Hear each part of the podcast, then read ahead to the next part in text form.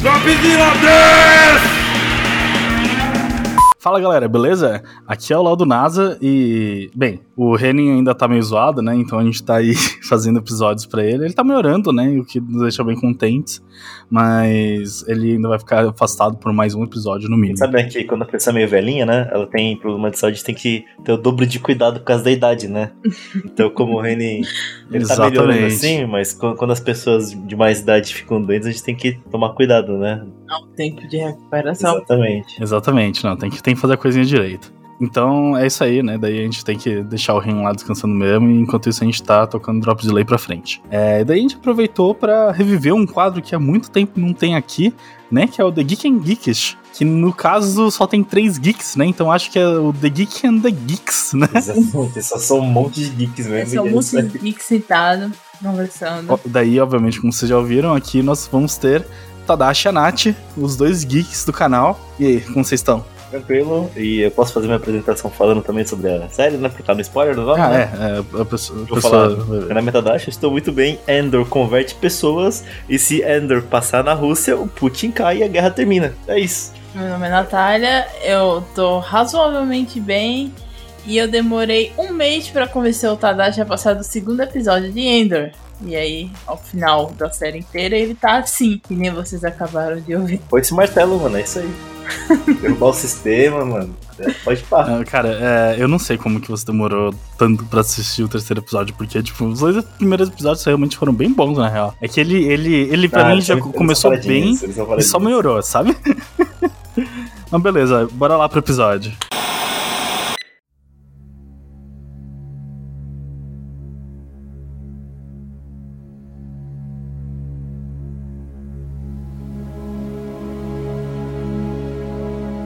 É, bem, hoje, como vocês viram no título do episódio, como o Tadashi falou, vamos falar sobre Endor, né? E antes da gente entrar na parte com spoilers, né, vamos, vamos falar um pouquinho aí sobre o que a gente pode é, dizer sobre a série, sobre o contexto dele, para quem ainda não viu a série, né? É, e depois, quando eu chegar na parte com spoilers, a gente avisa, beleza? Vamos nos policiar para isso, dessa vez também.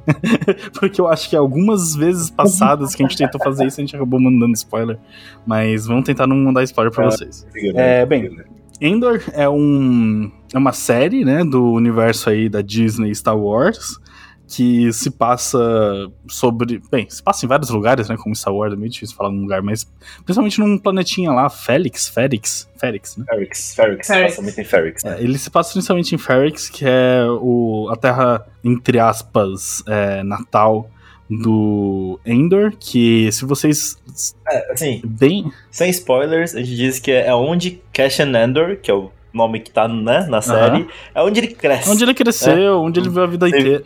Ele é, cresceu, tipo, ele viveu. Eu, eu nasci em Diadema, mas eu vi minha vida inteira em São Paulo, tá ligado? Então minha cidade natal é São Paulo. É tipo isso. É tipo isso. Tecnicalidades. Mas então, daí, se vocês lembrarem quem é Cassian Endor, que eu provavelmente vocês não lembram porque eu não lembrava, é, o Cassian Endor é o cara da, do Rogue One, né? Que ajuda lá a menina a pegar os planos da Death Star e acaba morrendo no final. É, A gente vai falar isso, a gente vai evitar spoilers sobre Endor, vamos né? evitar spoilers sobre, sobre especificamente, mas é, Rogue One saiu faz muitos anos já, né? E se infelizmente você não assistiu Rogue One, vamos né, dizer que, tipo, é, Cassian Endor não tem um final tão feliz assim, porque ele morre no filme que saiu alguns anos atrás, né? O fim de Cassian Endor já foi, foi marcado, e a série se trata bem dessa jornada de como, né, ele chega lá. Mas a gente sabe como termina. Mas vamos concordar é que é mais velho do que isso, na verdade. A gente sabe que ele morre antes do Rogue One né? Que é quando a Princesa Leia, na primeira Death Star, quando a Princesa Leia recebe lá os arquivos da Death Star, daí ela comenta em algum momento lá que muita gente morreu para conseguir esses dados, né? E daí a gente conhece quem morreu. A gente sabe que Edward não tem um final felizes para sempre com a Jean Erso, que é o nome da, da menininha que tá em Scarif com ela, com ele, né? Então. Uhum. Ah, mas tudo bem. É, tipo, eu acho, acho que inclusive esse, essa aqui é a graça, né? Porque deixa de ser sobre o fim e vira sobre o caminho, né? Sim, é sobre a jornada, né, no caso. Exato. E eu acho que isso é uma coisa que deu muito certo na fórmula do Star Wars, e mesmo com a Disney, né? É, porque, na minha opinião, o melhor, a melhor produção da franquia Star Wars até então tinha sido Rogue One, agora é Endor, com certeza. Não só na minha opinião, na opinião de todo mundo Sim. que assistiu. Eu digo isso por estatística, os dados estão aqui, mentira, que sendo que não, tá- não nas achatam, então não tem compromisso com a verdade. Mas certeza, todo mundo que assistiu gostou desse troço, ou é fascista. É. E. Que não tá, tá verdade. Tá, não foi mentira nenhuma aqui. Então, Mentiras não estão sendo ditas. Daí, o que, o que mais a gente tem que falar sobre ele? Ah, sim, né? Ele tá vindo aí num. Como posso dizer? Tá, tá vindo uma onda aí, né, de séries do Star Wars que lembra até um pouco a onda de série da Marvel, assim, de coisas que estão ali, mas elas não fazem tanta diferença, assim, no canon. É me- meio que tipo uns, uns filler do filler, assim, né? Só que ainda era diferente disso, completamente diferente. Tipo, os diretores. Assim, tipo, eu acho que, tipo, se eu fosse dar uma comparação em o que que Endor é, eu acho que a gente tá acostumado com os filmes da Marvel, acho que, tipo, tirando talvez Infinity War, que chega um pouquinho mais próximo disso, eu compararia Endor como se fosse WandaVision da Marvel, sabe? Tipo, não fala sobre luto, mas carrega aquele, aquele pesar sentimental que WandaVision carrega, Uhum. sabe? Tipo, WandaVision não é uma série que, se você for mostrar pra um adolescente de 13 anos, ele vai gostar. Talvez goste, eu não sei como é que a juventude de hoje, que eu sou, eu sou um tio velho já. Mas não é, tipo, aquele entretenimento cheio de É. ação raso, sabe? WandaVision, diferente das outras séries da Marvel, traz profundidade, traz emoção. Ele é muito mais. é, tipo, acho que um filme semelhante seria Pantera Negra, que também tem uma carga emocional muito forte. E WandaVision também tem uma carga emocional muito forte. E acho que, tipo, se a gente for comparar Homem-Formiga com os filmes Star Wars, eu acho que Endor tá pra WandaVision. Sabe, meio que no- no- em relação a. Eu, eu diria até pro começo de WandaVision, né? Porque o final. no começo, é. Minha frase seguinte seria: Você está ofendendo o Ender comparando com o WandaVision. Não, sim. É uma ofensa Não, a mas- cast mas- mas em eu todos digo- os mas, mas mesmo, mas mesmo dentro do contexto de, tipo, você. É, porque Star Wars, sendo bem sincero, tirando Rogue One, não é uma coisa que você leva a sério, sabe? Tipo, tanto que a gente comenta aqui já, acho que nos primeiros NASA é, Shuttle e nos primeiros Geeking Geekish, que Star Wars não é science fiction, muito é science fantasy, ele não tem menos compromisso ainda com ciência e com a verdade. E ele traz esse, esse negócio descontraído, meio, sabe, teen, jovem adulto e. Anakin sem pai. Ah, então, É, os negócios sim. meio que assim, sobre a família Skywalker, e Rogue One não é isso, entendeu? Tipo, tanto que eu comento, fazendo um paralelo que a gente tem com uma série atual, que a gente tá gravando isso em fevereiro de 2023, né? Bem no comecinho do mês. Tá passando The- Last of Us, que é uma série muito boa também, mas é, não é sobre personagens, especificamente. A série chama Endor, é sobre Cassian Endor, só que não é sobre Endor, é sobre a rebelião, sabe? Ela, fala de algo maior. Então, é, por mais que seja narrado, por, é, seja levado por um personagem, o foco não é o personagem, é o movimento, sabe? Ah. Eu acho que, tipo, das séries que eu tenho visto ultimamente, provavelmente essa, essa foi a. Eu não sou muito de ver série, mas é, é, é ímpar em qualquer coisa que eu tenha visto antes, sabe? Que, tipo, você tem um personagem, você, você tem empatia por ele, mas não é sobre ele, sabe? É sobre algo muito maior. É, eu, que- eu tenho que discordar. Eu acho que ainda é muito sobre o personagem, sabe? Porque, por mais que, tipo, não seja uma experiência única desse personagem, eu acho que no final das contas é sobre o personagem. Mas tudo bem, isso a gente fala na, na parte com spoilers. a gente discute mais em detalhes. Mas, é, assim, o que eu posso falar, tipo, como não spoiler ali, o que, me, que eu faria para as pessoas se convencerem a assistir, é que se você gostou de Rogue One, é Rogue One vezes 10. Vezes 12. Tem 12 episódios. vezes 12. Ma- Mas é mais intenso, sabe? Tipo, porque a gente fala sempre. Será vezes 24. É, tá, é que eu sempre comento que, tipo, Rogue One é tão bom que não parece Star Wars. Que os filmes de Star Wars têm uma média, tipo, de, de profundidade relativamente rasa. É um drama individual. Rogue One não, ele, ele eleva isso, sabe, pra uma trama muito mais profunda. Trata, né, de- dessa, de- desses rebeldes. Endor é tudo que Rogue One é e muito mais, sabe? Então, se você gostou do Rogue One, que na nossa opinião é o melhor filme de Star Wars, Endor é a melhor série de Star Wars. E tipo, eu assisti Mandalorian, não vi o livro de Boba Fett, mas eu vi as duas temporadas de Mandalorian. Gostei bastante. Tipo, eu vi Obi-Wan, também gostei. Mas Endor tava um... Isso tá vindo de um fã de Mandalorian que é fã mesmo. Só falta comprar o capacete Então, e sair andando pela rua. E, e, tipo, Endor tá, tá num patamar diferente, assim, sabe? Ele, ele, ele, é, ele, é, ele é mais do que isso. Ele é muito mais. Essa minha, é assim que eu tenho que. É isso que eu tenho que dizer. Tipo, você espera só uma série sobre o Star, de, no universo Star Wars você recebe muito mais do que isso. Você recebe o universo inteiro de Star Wars dentro da série. Essa parte sem spoiler é o que eu posso dizer sem dar spoiler. Tem um outro ponto Ah. também que é importante falar pra pessoas antes de delas assistirem, né? Endor não tenta fazer nenhum tipo de referência a Star Wars, a produções antigas, a outros filmes, sabe? Não existe, tipo, aquele momento lá que você olha e fala ah, isso aqui é uma piadinha com aquilo que aconteceu há 40 anos atrás, naquele filme tal, naquela cena. Não, não tem nada disso, sabe?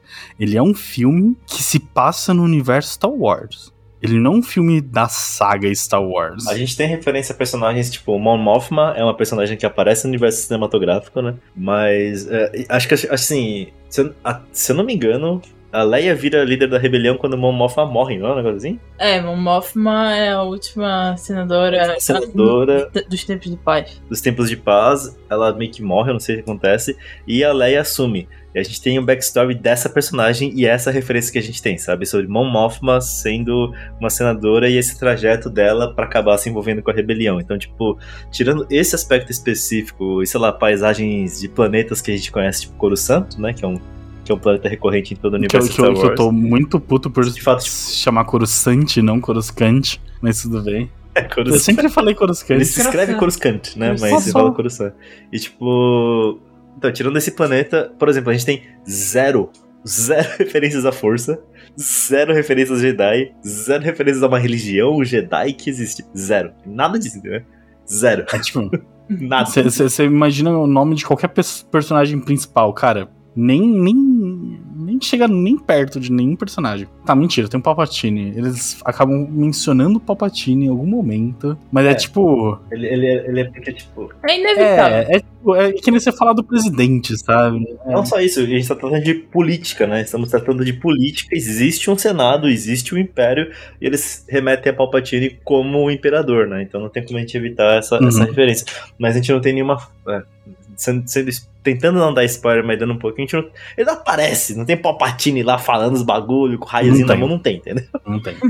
É, e, e, tipo, não tem o, o tom assim de toda vez que a coisa começa a ficar séria, aparece uma piada pra te deixar com- é, confortável, sabe? Você não se sente confortável com essa série. Essa série é tensa. É, Muito tensa. É, Endor é o que nem eu tenho falado nos últimos podcasts que eu participei, odiei nota 10, mas eu gostei muito de nota 10, mas não é uplifting necessariamente. Não, não sei classificar. É Uplifting. uplifting. É literalmente Sim. uprising. É uprising. É, é, é, é, Uprising, mas não uplifting. Uprising, não uplifting. é uplifting. Assim, a- a- Se te dá esperança, é uplifting. não, dentro da própria. A gente tá evitando spoiler ainda, mas dentro da própria narrativa dessa série, você abraça o oposto e é uprising, não uplifting. Por não ser uplifting, que é uprising. A revolta surge de não ser uplifting. Sério, ao final é uplifting. Não sei isso. Enfim, quando Complicado, chegar no é. spoiler, a gente. Ah, é, é, Tá, ma- mais uma discussão pro final do, do episódio. é, parte do crédito pelo qual Endor é tão bem estruturada em espionagem, roteiro, é, direção, é, o crédito é do Tony Gilroy, que é o diretor. Esse cara, ele foi e o responsável, o criador e diretor da saga Bourne. Vocês lembram do Ultimato Bourne, saga Bourne? De Jason Bourne. Jason Não assisti. Eu conheço, mas eu não É. assisti. Enquanto, enquanto era bom, era desse cara. Esse cara já trabalhou com gente tipo Matt Damon, George Clooney. Ele foi consultor pra House of Cards, enquanto a série era boa também. Ele fez o filme O Abutre, que é um dos melhores filmes de Jake Gyllenhaal. Mas é um momento geek aqui agora. Ele escreve muitos filmes de, de espionagem, tipo Duplicidade, Michael Clayton, que é um puta filme de, do George Clooney. E então, ele sabe o que ele tá fazendo. Não foi. é, pela primeira vez eu fiquei espantada porque a Disney não pegou qualquer pessoa assim e jogou e disse: vai, faz lá, faz o que tu quer. Adoro o Taika, o, o Taika Waititi, o Taika, eu não sei pronunciar o nome dele, mas é. Tiveram que cancelar a produção dele em Star Wars porque ele simplesmente não perdeu a mão, assim, sabe? E o Tony Gilroy, ele é um cara que não sabe o que tá fazendo. Eu gosto muito de dar o crédito, devido crédito. Pra você ter ideia, Tadashi, você gostaria, gostaria desses detalhes? Ao contrário de todas as séries de Star Wars, incluindo Mandalorian, Endor foi inteiramente feita, inteiramente não, em sua maioria feita em set. Foi tudo construído. Efeitos práticos. Eles às vezes tinham que cam...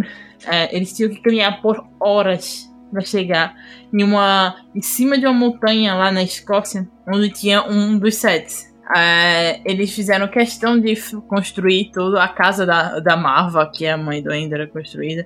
Ah. É, Ferrix é construído. Tudo que a gente assiste assim é, é foi, foi construída à mão, porque eles queriam dar essa. passar essa sensação de. É, mas de realidade, claustrofobia, para quem assistir vai entender que é. Ah, assim, e particularmente acho que. Assim, Funcionou? É, não só funcionou, mas acho que isso traz até um pouco do, do visual clássico de Star Wars claustrofóbico, sabe? Antigamente você tinha que construir o set, eles Ah, fazem sets sim. menores, Ah, e Endor carrega um pouco dessa linguagem, sabe? De maneira. Então acho que. O meu momento geek acabou dando em alguma coisa. Muito obrigada, minha gente. Vamos, vamos seguir em frente. Bem, é, alguma coisa mais que a gente tem que falar? Deixa eu pensar. Eu acho que, eu acho que é isso, né? A gente, não tem que ter dado um resumo da série. ao Não, começar? não. Não, essa foi, essa, essa foi assim, por que, você quer assistir isso sem spoiler, É, entendeu? exato. Ah, eu falei, a, mi- a minha introdução ainda é melhor, assim, ó, se você passa Endor na Rússia, Putin cai e a guerra acaba. É isso. É, é isso que, Endor faz, entendeu? Essa- essa- frase essa frase já é de- define. Bem, então, pra quem chegou até aqui e não assistiu Endor, foi bom ver vocês aí. Agora assistam Endor e depois agradeçam pra gente. Manda uma mensagem lá no Instagram comentando sobre, sobre o episódio aí. E isso aí. Boa, boa sessão. Eu acabei assistindo quase todos os episódios em dois Acho que dias, O último comentário que eu vou fazer, acho que. Eu acho Então, uma sessão A só. última coisa que eu recomendei com tanta vontade foi Everything Everywhere All at Once. A última Exato. coisa que eu recomendei que a gente recomendou com tanta propriedade foi Everything Everywhere All at Once. Endor é a segunda coisa que eu recomendo, assim, com a propriedade inacreditável. É bom pra caralho, assiste, isso, entendeu? Tipo, Vai assistir essa isso é, tipo, sabe? Esse filme e essa série é, tipo, não- não- é, va- vai, entendeu? Só, só assiste. Não questiona. Assiste. Inclusive, quem não entende nada de Star Wars, assim, assiste. Pensa assim, ó, tem um governo opressor e tem esse carinha aqui. Acabou. Pode ir assistir. E é no espaço. Alerta de spoiler, alerta de spoiler, alerta de spoiler. Saia daqui imediatamente caso você não queira receber spoiler.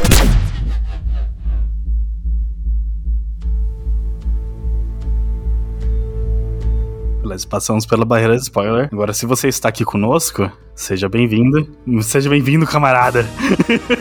Seja bem-vindo, camarada. Você que já está radicalizado, já quer lutar contra o Império, já quer. Já, já que a gente começou é, com essa parte, eu falei assim, ó. Se eu tivesse assistido isso em, tipo, outubro, a minha vida teria sido diferente, entendeu? Eu estaria lá dando... Tu teria deixado eu voltar de vermelho? Não, tá- estaria lá tirando, mano. Se fosse, sei lá, em novembro, eu estaria lá chutando o patriota da frente do quartel, entendeu? Exato. Mas é ne- ne- nessa vibe, entendeu? Nesse nível. Assim, tipo, de, de, tipo. Porque, assim, falando de maneira bem aberta, o Império, ele sempre foi uma coisa fascista, sempre foi opressor, mas como a gente viveu na narrativa da família Skywalker, o drama pessoal dessa, dessa fantasia espacial de Jedi, de religião, da família Skywalker, de Darth Vader, dessas coisas todas, de sabre de luz, de arma laser, de nave espacial, a gente meio que não deu muita atenção pro que o Império de fato representa, sabe? E tipo, uma coisa que eu acho que todas as séries, sem exceção, trazem um pouco mais disso é essa sensação de que o Império, ele é de certa maneira quase que onipresente e ele é extremamente opressor. A mão do Império pesa Uhum. muito. Mesmo em Mandalorian, que se passa, se eu não me engano, Mandalorian se passa é, em- depois dos, dos seis, antes do sete, né? O Império caiu antes da New Order surgir. Mas mesmo assim, você ainda vê a influência que o Império tem. E só que o Mando, né, que é o, que é o Mandaloriano, ele simplesmente é um mercenário e ele, né, ele surfa nessa, nessa onda de tipo, como lidar com esse problema, sabe? A gente também tem um pouco disso em Obi-Wan, que a gente tem um impé- é, mas aí volta esse esse drama pessoal, né? Porque é uma vendetta pessoal dentro de Obi-Wan. Não dá pra gente colocar o Império como um protagonista nato em relação a isso. Obi-Wan foi feito pro fanservice, né? Foi, foi feito pro fanservice, mas não é ruim. Não vou dizer que Obi-Wan é ruim. Mas Endor, Muita gente discordaria de você É. nesse momento. Tem muita gente olhando assim. Obi-Wan Pensando. não, Obi-Wan não é ruim. Não é ruim. Mas Endor não é só você ver o Império, não é você sentir o Império e deslizar, sabe, surfar nas limitações que o Império impõe sobre esse universo, como ele só fizesse parte, sabe, uma parte natural do, do, do universo Star Wars. Não, Endor é você lutar contra o Império, é você sofrer a, a opressão do Império, é você vivenciar o Império não só, tipo, te oprimindo, mas a, a, oprimindo cada vez mais, né? Você vê os braços do Império crescendo e oprimindo as pessoas, e, e aquela faísca, aquela chama, sabe, da, da, revolução crescendo no coração das pessoas a partir do momento que eles sentem esse regime fascista apertando o pescoço delas, sabe? A gente estava comentando agora no começo que esse Andor era uplifting ou uprising, ele gera revolta. E dentro da própria série ele fala, tipo, quando as pessoas sofrem, é quando elas sentem a revolta quando elas são colocadas em situações é, desconfortáveis, é que elas se sentem motivadas a agir, né?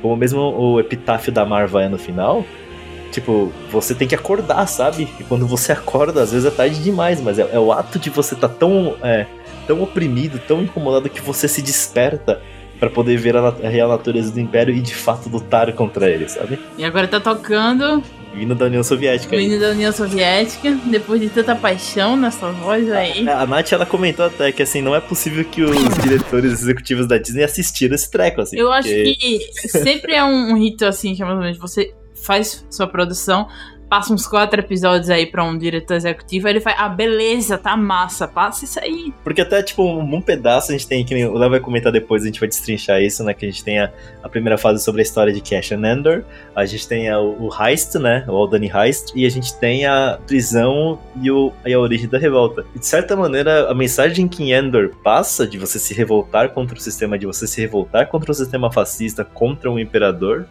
é muito semelhante de você se revoltar contra a própria Disney e o quase monopólio de entretenimento que ela carrega, né? Que a Disney é gigantesca frente a, ao que ela tem de entretenimento. Exato. Marvel é dela, Star Wars é dela, tipo, todas as coisas naturais já da Disney são dela, sabe? Endor é quase um ato de resistência. Os braços da Disney continuam crescendo. Ah. Sim, então, e, e Ender é como se fosse um infiltrado dentro da própria Disney que luta contra ela mesma, sabe? Por isso que a gente, né, talvez os executivos nem tenham assistido esse negócio, que, sabe, ele, ele, ele cria essa, essa tensão forte.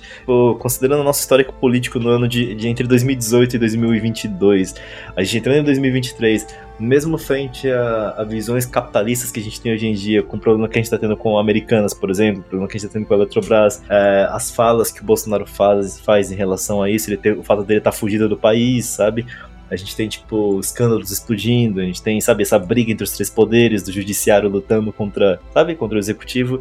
E, você assiste uma série como Endor e se você entende um mínimo de política, você, você, você meio que sente como que aquela analogia dessa fantasia espacial que é, é numa galáxia muito, mas muito distante, pode ser trazida para sua realidade, sabe? Tipo, você consegue enxergar características daquela narrativa no que você vive, no que você assiste hoje em dia na televisão por notícias, sabe? Ela é, uma, é uma, um science fantasy, mas ela é extremamente relacionável perto do contexto político mundial que a gente vive hoje. Assustadoramente realista ainda. É, eu acho que Endor faz um papel muito importante que a gente acaba tendo que ver mais, né, no, no dia a dia, que Star Wars antes de Endor era como o da Tena. Tipo, tinha tiroteio. Era o quê, menino? Era como o da Atena, era pinga-sangue, tá ligado? Os caras chegavam lá, matavam um monte de gente, um monte de gente morria, pá, daí os caras iam lá, faziam as coisas e salvavam o dia, tá ligado? E tipo, em Endor, as pessoas que morrem têm nome, cara. Você sabe. Não só tem nome, né? Tipo. Tem nome, tem história, CPF, Exato, RG. você, você sabe o que, que aquela pessoa tava fazendo dois meses atrás, tá ligado? Você tem empatia por ela, você sabe qual que é o significado dela na sociedade, você sabe quais eram as paixões dela, quais eram os trejeitos dela, sabe? É, os personagens que caem mortos são pessoas, sabe? Não são números. E, e dói, né? Você tem é, você tem empatia, tipo, e também tem essa, essa desumanização que ao mesmo tempo gera empatia. Existe uma também essa, essa correlação estranha de, tipo, da empatia, mas não empatia pelos personagens. De fato, nós, como espectadores, não, não vemos números, né? Nós vemos pessoas, nós vemos familiares, vemos amigos, vemos uma comunidade. Mas o Império não enxerga assim. E, e o mais irônico é que não apenas o Império não enxerga assim, como o Luthen também não enxerga assim. Até certo ponto, a própria Pausa. Quem é Luthen? Não, ele, ele, é o, ele é o Axis, né? Ele é o Axis, o recrutador, uhum. né? Ele o cara, é o, o cara O cara que, o, o que tá construindo. É, o cara que tá construindo a aliança, sabe? Voltando. Então, a gente dá nomes às pessoas, a gente tem empatia por elas, mas ao mesmo tempo, nem o Império e às vezes nem mesmo os rebeldes fazem isso, sabe? Porque, tipo, o Império mata civis com um tiro a queima-roupa dando cagando pra eles, é um monte de número, sabe? E aí, Luthen também sacrifica alguns rebeldes quando é necessário, porque existe uma causa maior que ele quer alcançar, sabe? Então, tipo, acho que a, a, profundidade e a sutileza que Ender tem em vários sentidos, tipo, não tem. Eu pensei quando a gente foi fazer, gravar esse podcast, até mesmo, sabe, não, não pensando e evoluindo a série, é difícil a gente. A, a, série fala sobre fascismo, fala sobre extremismo, sobre radicalização, mas ao mesmo tempo, o gradiente de valores que tem dentro dessa série é inacreditável, sabe? Tipo, indo de Namek pra Luthen, sabe? A visão que ele tem do, do, do que ele tem que fazer pela rebelião muda muito, sabe? Na mesma Sim. coisa que a gente tem em relação a Dedra, o patriota maluco lá que eu nunca esqueço o nome dele. O Connor, o, Connor do. Do Detroit Become Human, né? É, é o, é o Judy, é o Judy Law de baixo orçamento, né? É o Judy Law de baixo orçamento. Não parece Judy Law. Judy Law? Mano, esse, Judy Law, procura Judy Law, baixo orçamento, você vai ver que é o mesmo cara, é o patriota. Mas enfim. Então, tipo, a gente tem essa, essas nuances também, sabe? Então acho que, tipo, é, acho até meio que irônico falar que Ender fala sobre fascismo, sobre radicalismo, sobre extremismo, e ao mesmo tempo tem todo o espectro e não é, não é, não é binário, sabe? Não são sim, não, certo, errado. Eu ainda não entendi o de lado de baixo orçamento, mas beleza. Tava... É... eu pesquisei aqui não tá falando por nenhum, mas tá bom. É... eu vou procurar, vou montar essa imagem. Então, mas, mas assim, é aquela coisa, não é, também não é, não é só os tons de cinza nas ações, mas é o yin yang da coisa, né? Porque, tipo, pra você fazer errado, você pode estar tá fazendo o certo, e para você fazer o certo, você tem que fazer o errado, sabe? E, tipo, existe o, o o errado e o certo Sim. dentro de todos os, os zooms possíveis de todos os lados possíveis, né? É, e, e é isso que é, né? Tipo, a, a luta, é isso que é a, a, existência humana, né? Os seres humanos são feitos de contradições, né? E, e nada é tão simples, não existe preto no branco de fato, mas mesmo se fosse preto no branco, não tem uma resposta fácil, né? Não existe uma saída. Bem, só tem uma saída, né? Mas essa saída não é a saída ideal. Ah, vamos tentar fazer cronologicamente agora. Vamos tentar fazer cronologicamente. É, então, exatamente. Lá. Vamos lá. É... Sobre o que é Endor? Começando o podcast. Endor é sobre a radicalização do Cassian Endor. É sobre o processo que levou ele de um ladrão, de um cara que estava à beira da sociedade, de que não. que pensava. era muito. como se pode dizer? egocêntrico, né? Por conta da da posição que ele ocupava na sociedade até um revolucionário. E esse caminho não foi uma linha reta.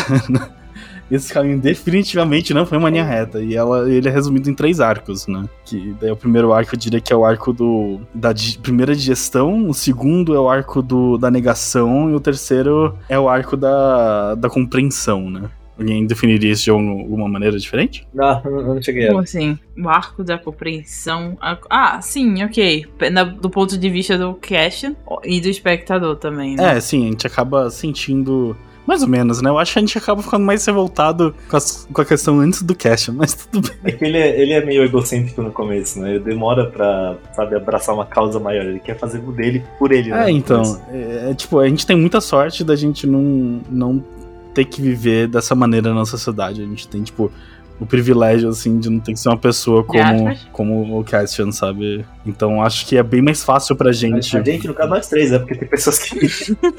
Estamos especificamente de nós três, né? Porque tem pessoas que têm que ver como Cassian. Não, exato, né? exato, exato, exato. Tô falando de nós três, não de você ouvinte. Você pode ter resistido até o último segundo que nem ele, tudo bem, respeito essa história. Você pode já ser resistência, entendeu? É Exato. Isso. Você pode já ser resistência. É, mas é, é muito doido. É, vamos, então, tipo, sumarizar os fatos, né, que acontecem no primeiro arco. O, a gente conhece, né, o Endor. Daí, o que, o que acontece? Endor interpretado pelo fabuloso Diego Luna. É, então. Daí, daí tem um troço, né? Que não sei se vocês separaram que hum. agora a gente tá com uma onda de, de séries com protagonistas latinos, né? Hum. Temos aí o Diego, temos aí o. Cara, qual que é o nome do Pedro, tá ligado? Tá parecendo. Diego, Pedro. O Pedro Pascal não só tá em Last of Us, como ele é o, Manda o Mandaloriano. Ele, ele tem o um complexo de pai e de filhos que não são dele. Cuidar de criança que não é, é Exatamente. Tem ele, tem o Wagner Moura em Narcos. É, Diego Luna também tá em Narcos, no, no, em outra versão de Narcos. Aí a gente vai ter também é, o Gael Garcia Bernal, que está na Marvel, num dos filmes com a maior nota da Marvel, que foi o especial de Halloween agora, da Marvel, em preto e branco, também é outro latino, e é o melhor amigo do Diego Luna, aliás, vale a pena ressaltar, que eles fizeram um combo assim, ajeitadinho, ó, oh, vocês dois melhores amigos, assim, super famoso na indústria latina de entretenimento, vamos levar vocês aqui pra, pra Disney, bora. Aí levaram os dois. É, deu certo, deu muito certo. Inclusive, assim, como uma pessoa. Agora vou ter um momento muito. Desculpa, um momento bicho. Quando anunciaram ainda, muita gente ficou, pra quê? O meu primeiro pensamento foi, yes! Porque assim, quem acompanha o histórico de Diego Luna sabe que ele é um camarada. Cara, é um camarada. Ele tinha um programa sobre entrevistando políticos. Então, assim, uma pessoa que faz assim, uma pessoa que faz isso, um político de esquerda e tal, e falando sobre o quanto o mundo estava pendendo para a direita e que isso estava errado. Ele tem um programa no Prime Video sobre isso. Diego Luna é um cara famoso por trabalhar com a Moldova desde novo e com vários diretores que sempre fazem recortes políticos. Então, quando se falaram, ele vai ter uma série dele, eu pensei, meu primeiro pensamento foi, ele não vai se meter em besteira. Aí anunciaram o Tony Gilroy. Aí eu me animei mais ainda. Eu, tá melhorando. E o pessoal, não, vai ser sobre um período que a gente já sabe no que vai dar, que o que vai dar o quê? É Rogue One, Barra Morte, Rip. Vai dar o melhor filme. Vai dar, vai dar o melhor filme de Star Wars. Tipo, Aí eu fiquei pensando, não, isso aqui pode ser bom. E, e quando ainda foi finalmente lançada, fiquei muito feliz que minhas expectativas foram correspondidas, porque é, mostra veio com num time exato. Endor começou a ser filmado em 2020 e ele foi filmado até o final de 2021 Nossa. por causa da Covid. Foi, foram dois anos de gravação, dois anos desse pessoal tendo que se juntar num, em montanha e não sei o que e voltar e ficar sem ver a família, o grupo de atores principais por causa da Covid. E por, por conta disso, o hype foi caindo. Outras séries de Star Wars foram saindo, porque um dos problemas que Endor teve durante as gravações é. Como eles não usaram tanto de CGI, obviamente usaram CGI, mas como eles não partiram do principal, vamos fazer aquela tela verde gostosa tela ali verde atrás. Não. E, telão, e de, telão de LCD porque o capacete do Mandalorian reflete, né? Então, é, não é LCD, é, sei lá, aquele LED, é, de LED, sabe? LED, é. Painelzinho de LED. Ai, não sei, minha gente, vocês são, vocês são os técnicos. Só zoeira, só é. Isso é muito... É, é, isso, isso é assunto pra outro podcast. É, verdade. Sobre Mandalorian, né? Sobre, Sobre Mandalorian. Aí, como eles não dependiam tanto disso, eles, eles tiveram essa dificuldade técnica e demoraram bastante pra é, conseguir finalizar é, Endor, acabaram querendo essa timeline aí de, de lançamentos de Star Wars. Ele, a, a, priori, era pra ter sido lançado antes de Kenobi, se não me engano. Até porque a gente já sabe o final, então foda-se, eles podiam lançar quando que, queriam. Acabou sendo lançado depois de Kenobi, o que foi muito bom.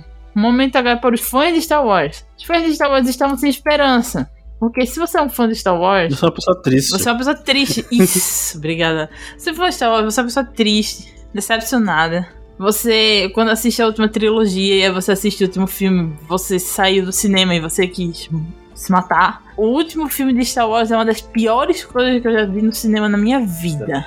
Cada mais você pensa pior fica. É, tipo, você assistiu um filme que tem a frase de alguma maneira, Palpatine retornou. No começo do filme. Puta que pariu, No começo do filme, o, o filme começa assim, Palpatine voltou.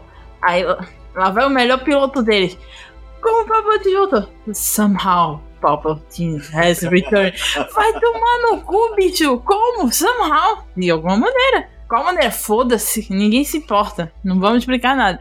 Você não vai ver nada disso em Endor. Tudo que é dito em Endor tem um fundamento, tudo que é dito em Endor é redondinho. Eles não trocam é, consistência pelo espetáculo, que é uma mania de Star Wars. Que é tipo, ah, a gente tá fazendo esse negócio aqui super consistente.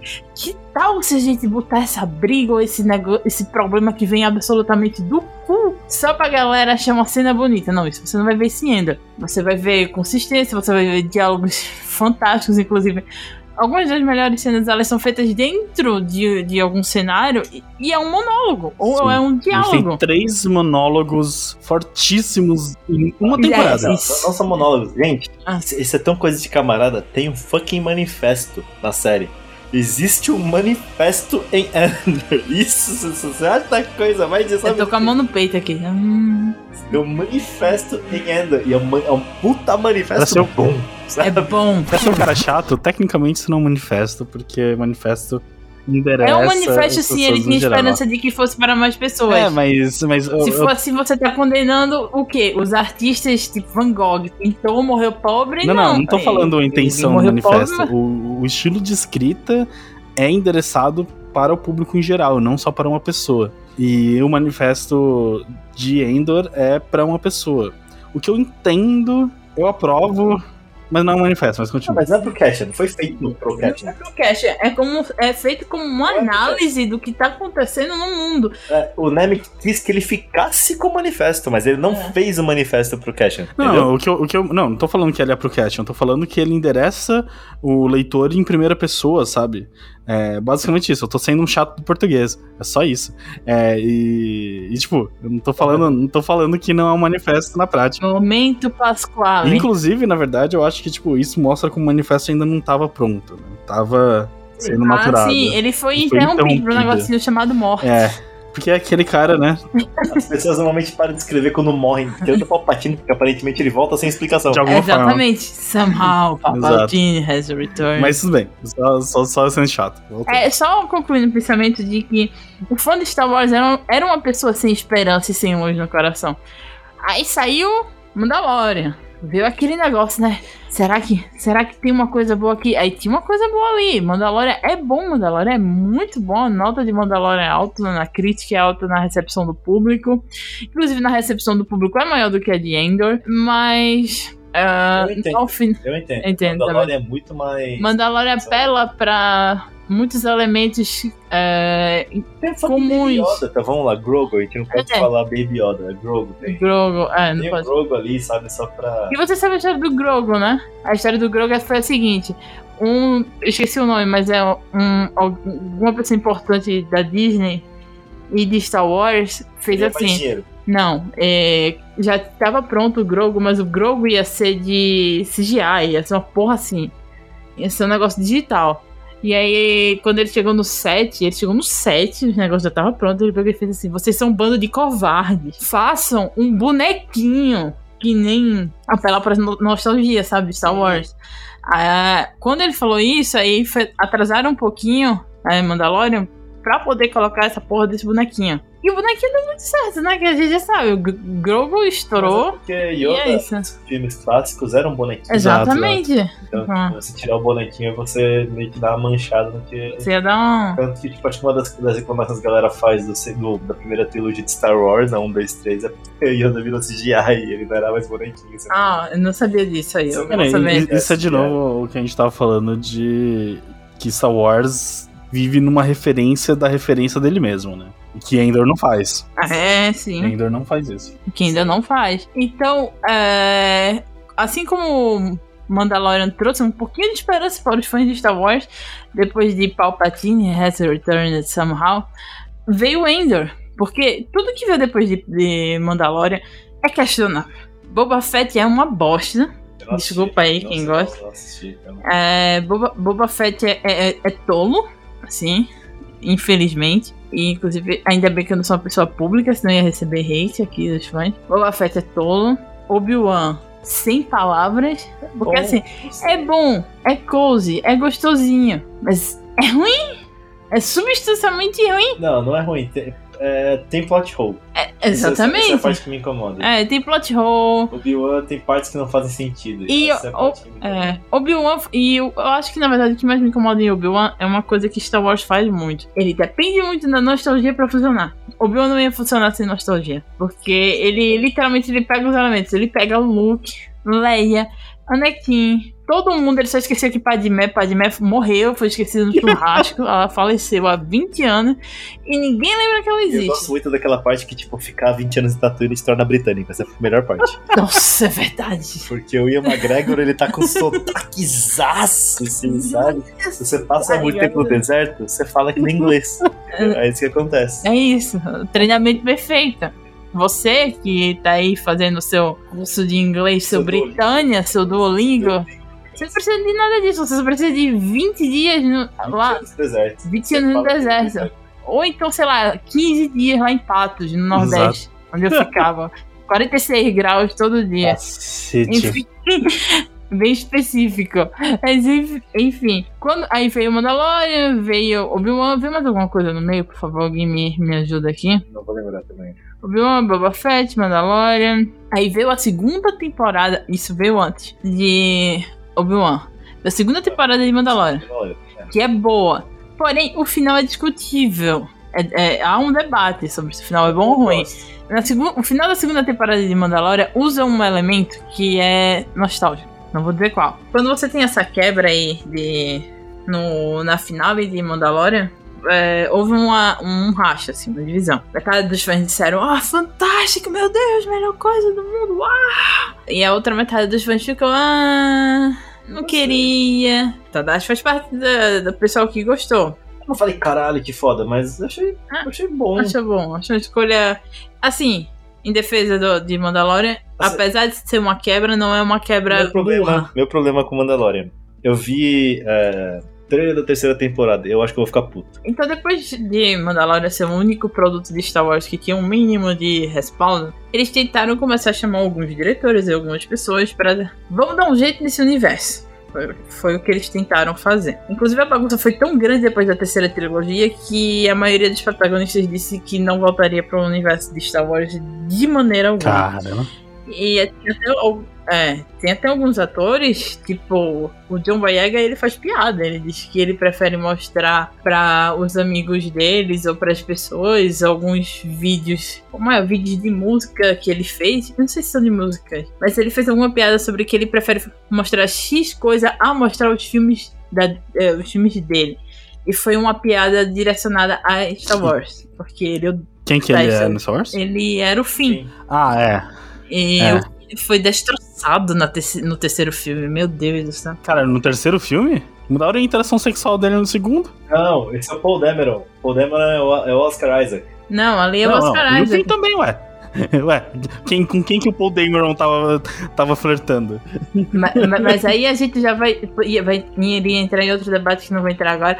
O Oscar Isaac era a favor, o John Boyega não era a princípio, ele só se tornou depois que ele descobriu que Ray ia ficar realmente com Kylo Ren. Então, isso aí corta, isso aí foi só uma coisinha de Ah, ele, ele, tava, ele tava afim de, de virar personagem principal, né? É, é isso, é. Ele queria ser E personagem não, principal. não cair na, na saga do secundário.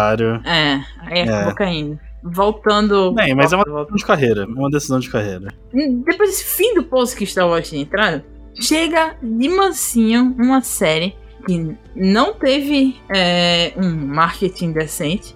O marketing dele foram tweets e a galera que era fã de Diego Luna e de Pedro Pascal dizendo bora assistir Latinos no espaço e tal. Mas caralho, Latinos em espaço. Latinos no espaço. Isso tinha que ser um filme sozinho, assim. Deveria existir um filme chamado Latinos no Espaço. Eu assistiria esse filme. Latinos no Melhor título.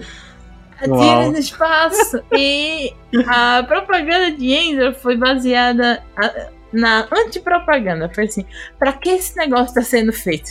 Star Wars já não tá ruim o suficiente. É, a única esperança que tinha era que, ah, é do mesmo cara de Rogue One, Rogue One é bom.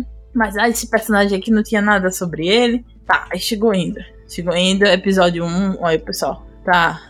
É bom. Episódio 2, pessoal.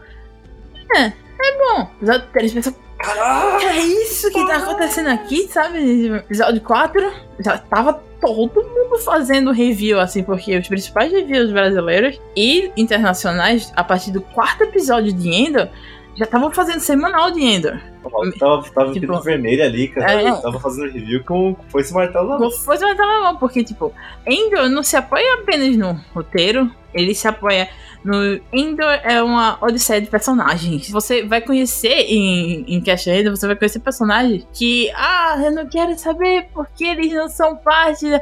Não interessa, você vai acabar apaixonado por eles e você vai entender o porquê de que a rebelião não é composta de uma só pessoa. Um discurso que você ouviu por Star Wars inteira, mas você nunca acreditou porque eram só 20 pessoas pingadas dentro de uma caverna. Mas em Endor, não, você vai ver diversos personagens trabalhando naquele naquela atmosfera ali, naquele ambiente, ambientes diferentes, é, planetas diferentes, todos sob a mão do Império, e todos eles estavam sofrendo de uma maneira diferente, todos eles estavam agindo de uma forma diferente. Cada um tem sua história. Cada um tem sua história, cada um tem um nome é, cada um tem direito à própria vida, coisa que em Star Wars as pessoas não têm direito, sabe? Inclusive usam capacete para cobrir a cara do anonimizar. Acho que não tem direito à vida.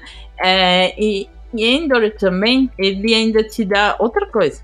Se você é fã do Império, é a melhor coisa de Star Wars que você tem para assistir. Porque finalmente colocaram um cérebro no Império.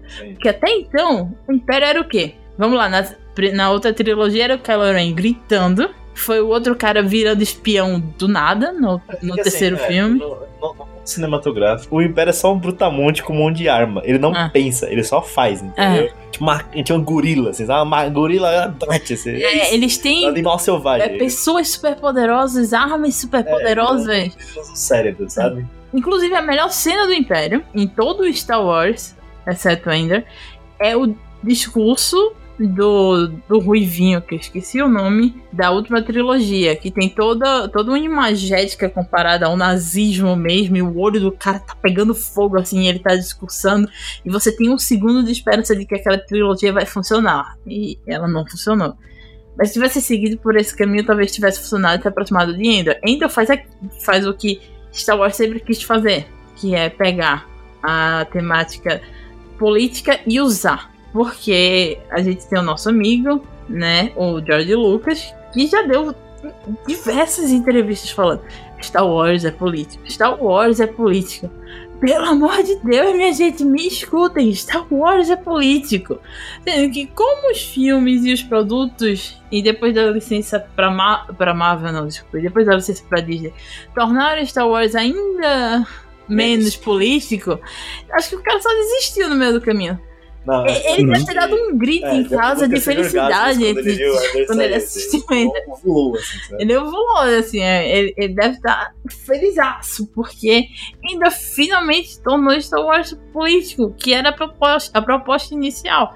A gente vê, logo no comecinho do, do episódio 4, a gente vê Mon Mothma passando o bastão, digamos assim, pra, pra Leia, mas a gente não sabe o quanto aquilo custou.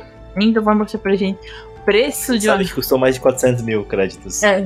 Mais de... é, custou muito mais de 400 mil créditos. Mais do que 8 milhões e 4... 80 milhões e 400 mil. A gente sabe que custou um pouco mais do que isso. Exatamente. Muito mais então, que isso. Se você Ai, ainda não tá convencido assistindo, você poderia ser convencido talvez pela atuação. Porque. Não, assim, ó, nesse contexto, ó, vou, é que a gente voltou de novo na zona sem spoiler.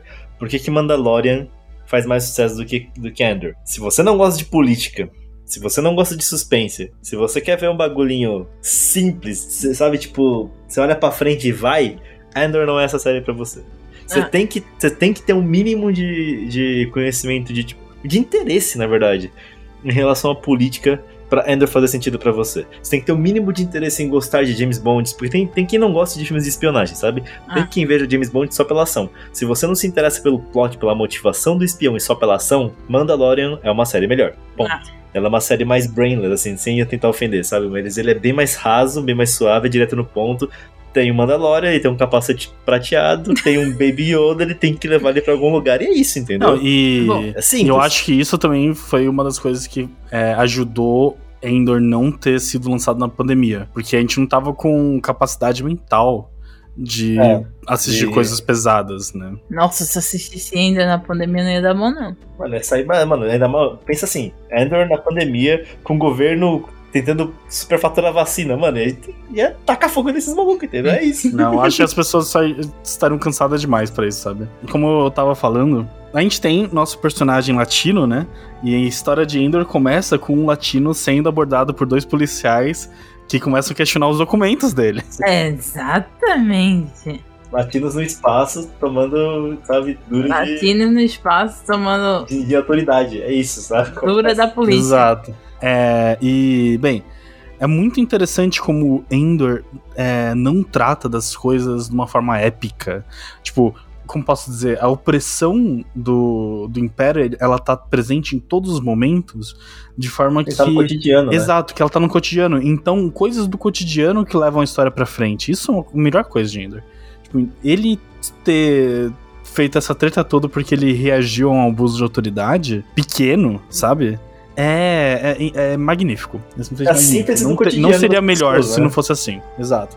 Porque, exa exatamente porque isso vai de acordo com o manifesto também, né? Que no manifesto fala, né, que o. É, que a paz não, né? Que a que a liberdade é uma coisa natural, enquanto a opressão não é natural, né? Então, a busca pela liberdade, a guerra pela liberdade, a rebeldia, ela acontece naturalmente em todo, toda a galáxia. Sim, a opressão não é natural, ela tem que ser feita à força, né? E, tipo, você sente, tipo, sabe, que existe um meio, meio como dizer, Ender não tenta conscientemente se livrar, ele só exerce a liberdade que ele acredita que é natural dele a ter, sabe? Meio que isso, Exato. Sabe? É, e ele, na verdade, ele só tava eh, exercendo a sobrevivência dele.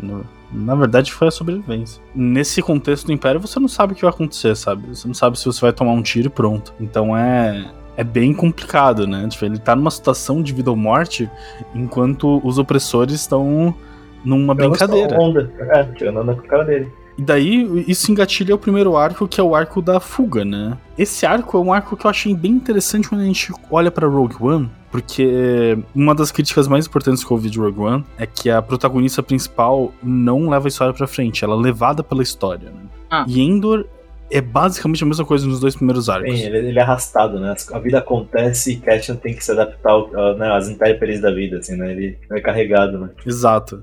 Só que daí eu acho que por isso que é, você ficou com a impressão de que o Endor não é o personagem principal, né? Porque realmente, tipo, mais de dois terços da série ele não tem ação. Sim, né? ele, ele, é reativo, né? Ele não é parte ativa, ele é reativo ao que acontece ao redor dele, né? Exato. Mas tem uma diferença muito importante que eu tava pensando sobre o, o Rogue One e o Endor, que em Endor, o Endor é, é oferecido controle da situação no meio de cada arco. Ele é oferecido entrar na rebelião, fazer alguma coisa a respeito disso, sabe? E ele recusa. Então. Ele, ele não quer. Exato. E o que é diferente do, do Rogue One, né? Mas.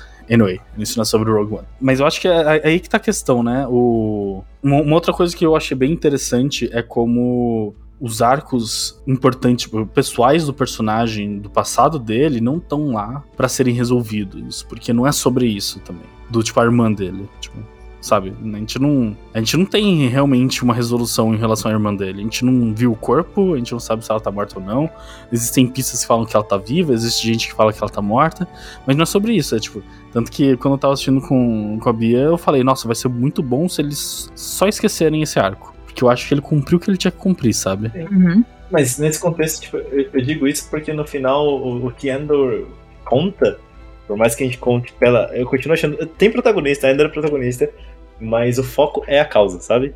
Porque você. Ele, ele não é levado, mas ele é o beacon de, de, de, de demonstrar o que significa a causa rebelde, sabe? Sim. Tipo, você enxerga o nascimento da aliança rebelde através dos olhos de Cassian Endor, sabe?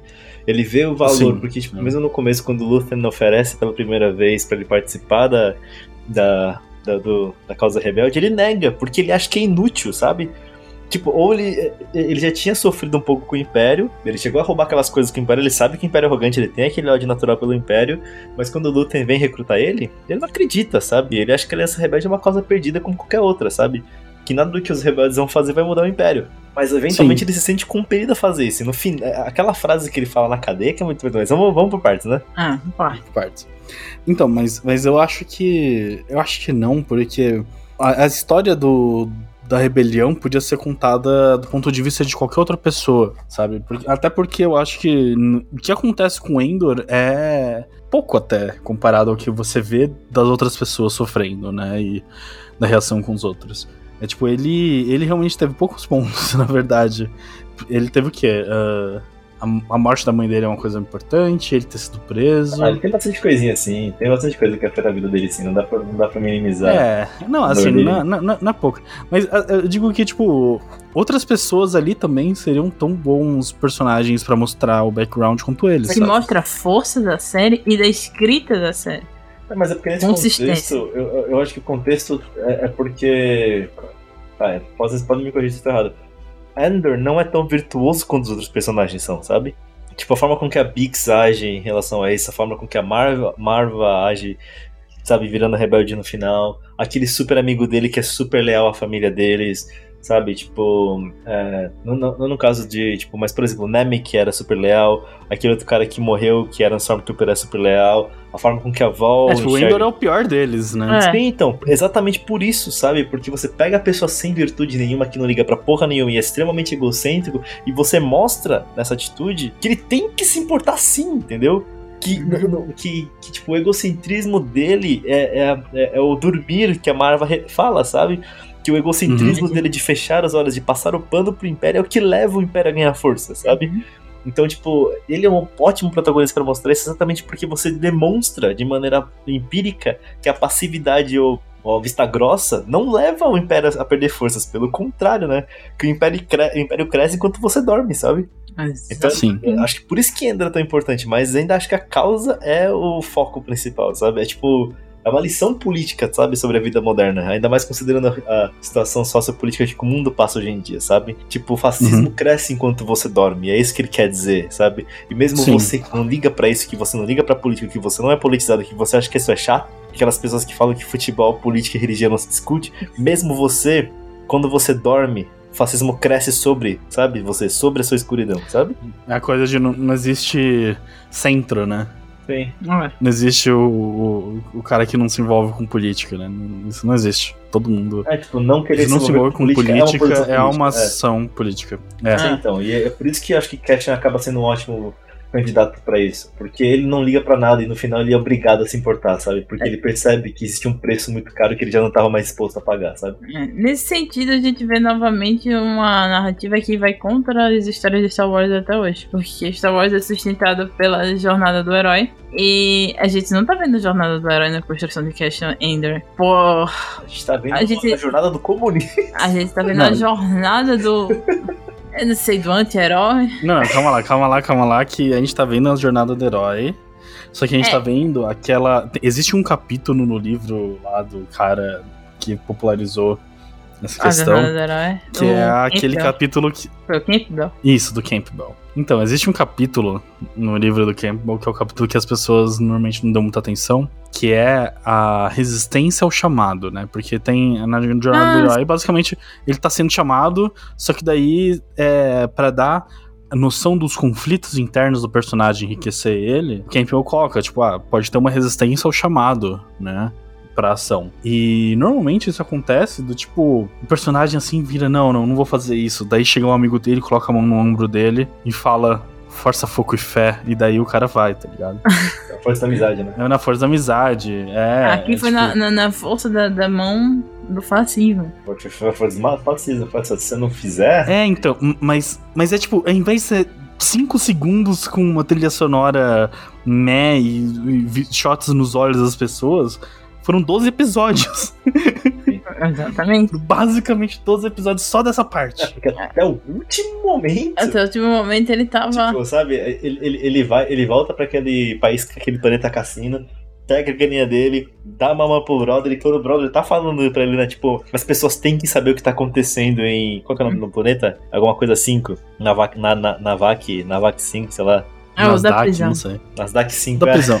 É, Tipo, as pessoas têm que saber, alguém tem que contar pra eles. Até aquele momento, você percebe que ele tá meio, sabe, relutante. Ele se livrou, ele pegou a mala de dinheiro dele de volta, ele, sabe, a mãe dele morreu, o que, que ele vai fazer, sabe? Vou ver minha mãe. É é isso, tipo, porque eh, acho que ele, ele sabe que esse retorno a Ferrix é burro, sabe? Mas ele, vol ele volta.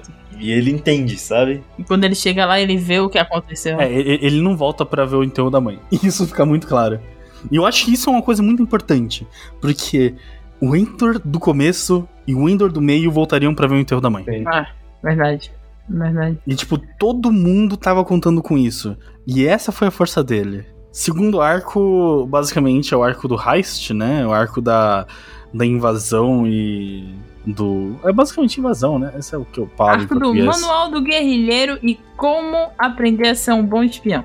E se Exato. você for notar as minúcias daquela, daquele, da construção de todo o segundo arco, você vai aprender vários elementos de espionagem e da, da vida do guerrilheiro, assim. É, então, normalmente o que que aconteceria, né? É, ah, venha para para esse essa essa ação rebelde contra o Império e faz seu nome aí. Daí o cara iria lá, ia fazer o nome dele, ele ia chegar lá no grupo, né?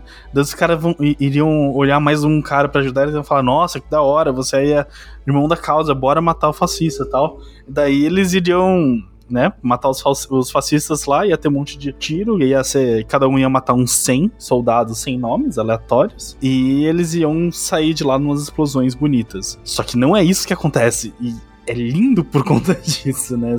Eu acho que é, nossa, é, é só melhora esse, esse, esse, esse anime não, né, esse, essa série só melhora, cara. É O que acontece? Cada mais você pensa, melhor ele fica. O que acontece? Lutem, Exato. que é esse homem rico, que ele é basicamente o fi- financiador da, da rebelião. Ele recruta o Cassian Endor e ele diz que tem uma é saída pra financiador. ele. É financiador, Ele não? não é o financiador, ele é o, ele é o coordenador. É, ele é o coordenador. é. É, quem é O o financiador financiador é a pobre a Mamofma. Pobre não, rica. Rica. Momoffman. Agora ela tá pobre, né? Ela...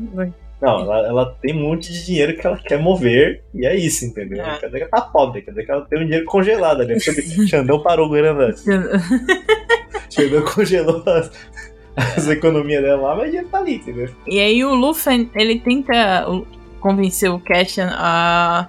Ó, eu tenho uma saída aqui pra você, e que vai lhe dar dinheiro, mas você tem que ir pra Aldani e participar desse raste aí. Até então, o, o Cassian, ele não tem muita noção. Diabos é isso? Só de que o Lutem diz que, ó, a gente vai pegar o Império por onde vai doer mais. Que é uma coisa Ações das americanas. né? as ações das americanas. Dinheiro. ah, então, Cash acaba topando, ele vai lá, ele não tá muito feliz. Obviamente ele não tá feliz, ele tá sendo procurado por assassinato. É, tem um patriota maluco que fica obcecado por ele, mas isso aí já é outra coisa. Céu do quartel. É o patriota do quartel. eu. É o Cyril. Cyril. É. E aí, quando ele chega lá nesse acampamento, aí você pensa, não, tá tudo sob controle, vai dar tudo certo. Aí não, aí você descobre que eles realmente estão trabalhando com elementos de.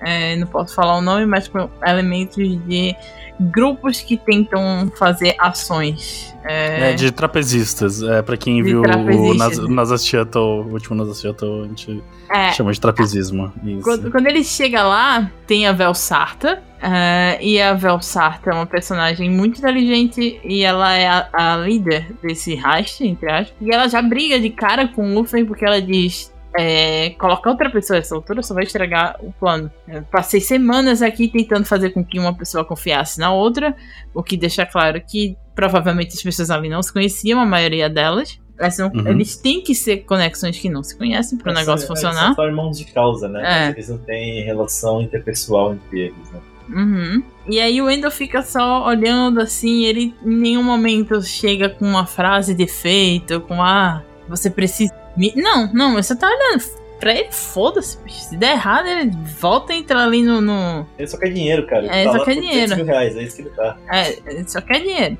Acabam aceitando ele, ele entra lá no acampamento. O acampamento, inicialmente, o acampamento é composto de é, outros personagens muito. que são muito compelling. Eu não quero ser- soar muito, muito paulistana falando em inglês. São, são personagens muito importantes, eu diria. Personagens muito importantes. É, eu, posso, eu, eu tenho que ressaltar dois personagens aqui. Que Namek, é Namek. Namek, o Mamic e o outro lá, o, o cara. Skin, Skinner. ah, Skin, né? O Arvel Skin. Exato, Skin e o Manic. Eu acho que eles são os dois principais personagens, porque eles representam a dualidade do, do Ender. Porque enquanto o, o, o Manic, Manik, não sei.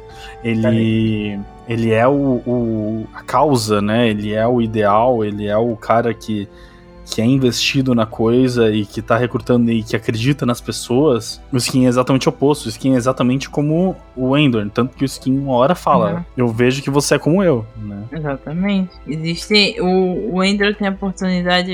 O Castan tem a oportunidade de se- observar várias versões de si mesmo, sendo que fragmentado da própria vida ali, através de outros personagens. E tem um outro highlight muito importante. Primeira. Eu acho que é a primeira, né? Primeiro relacionamento LGBT explícito É que Em tem Star na Wars. Disney, na Star Wars, na É. verdade. Ah, Porque, tipo, tirando aquele beijo ridículo no último filme, que é no finalzinho do filme aí tem duas mulheres se beijando e falaram que era representatividade. Ai, Não, aquilo não é representatividade, bicho. Representatividade são essas. Não, não vou falar irmãs, né? São essas. Como chama? São essas Camaradas. amantes no meio da guerra, cara. Isso, Isso. Isso é foda. isso é representatividade, caralho. Ah, Não só isso, e assim ela deixa claro, né? Tipo, a gente sabe, né? Que a, que, que a nossa causa sempre vai vir primeiro. Ela fala Ela é isso. assim. f- sangue nos olhos, bicho. Tipo, Cara, porque sangue nos olhos no espaço. É um negócio. Esse não é aquele, não é o tropo das lésbicas que morrem, é das lésbicas que matam mesmo. É exatamente. exatamente. Nossa, assim, mano, nossa, essa daí, cara. É, Aqui não tem. Personagens LGBT que mata, cara. Nossa, é. mas eu vou dizer que eu vou dizer que eu tive medo, cara, no, no, no último episódio ali, por um segundo eu achei que a Cinta ia morrer. Mas que bom que ela, ela não me decepcionou. Ela Segurou é, sim, na né? minha opinião, É, segurou sim. ela, ela, na minha opinião, é, é a melhor rebelde, é isso aí. Não existe, Ela, ela, não existe ela. tecnicamente, pra mim, ela é, ela é a melhor rebelde. Ela. É, e ali naquele grupo, grupo a gente vê várias versões de hum, rebeldia de pessoas afetadas pelo Império, várias motivações. A gente é, é apresentado ao Namek, que é esse personagem que vai ficar pra sempre no universo de Star Wars agora, graças ao manifesto dele, que ele era um rapaz esperançoso, que acredita na causa, acredita na igualdade, e ele é aquele, sei lá, aquele estudante do DCE que bora lutar, bora mudar, bora mudar as coisas e tal, enfim. É, sendo que bem mais inteligente do que um deles. A, a pureza, o Namek até é inocente, né, quanto ao que ele tá acreditando, mas aquilo ali é necessário, porque você precisa de, de acreditar que há esperança no Eu não mundo. acho, eu não acho que Nemec seja inocente, porque quando ele, mesmo depois dele sabendo que Andor era só um mercenário, ele sabe da necessidade. Ele, ele, ele tem esse momento, e a realização dele é, é, um- é um salário de dedos. Eu- ele fala, eu tô aqui pelo dinheiro. Aí o Nemec tem. tipo, É, é três minutos de cena, os dois se sentam juntos e ele sabe. Verdade. No momento ele senta, ele olha pro Andor e ele fala, eu, você preci- eu preciso, a gente precisa de você aqui. Sabe? É verdade, é verdade. Retira. Ele, Uhum. ele realmente ele sabe do que é preciso. Esse arco. Torna a morte dele ainda mais dolorosa, né? Porque, pô, pô, mano, é. Esse É, arco ele é vai foda. levar a, a um heist É de tentar tirar créditos do, do Império. E uma coisa que é legal ressaltar durante esse arco do, do, do heist é um, que ele nos deu um das cenas mais bonitas de Star Wars no sexto, que é um episódio chamado The Eye. Que é aquela, mano, aquele CGI foi da hora. Aquele CGI foi lindíssimo. E ele também nos mostra detalhe por detalhe de um- do planejamento, cada pessoa fazendo a sua parte, se vai dar certo ou não, sempre é uma tensão. Você realmente, você não acha que vai aparecer um Jedi pra salvar o dia, você sabe que não vai aparecer um Jedi pra salvar o dia. Então você realmente tem medo pela vida daquelas pessoas. Maluco ali, É. sabe? Não, isso não vai acontecer. Se eles morrerem ali, É.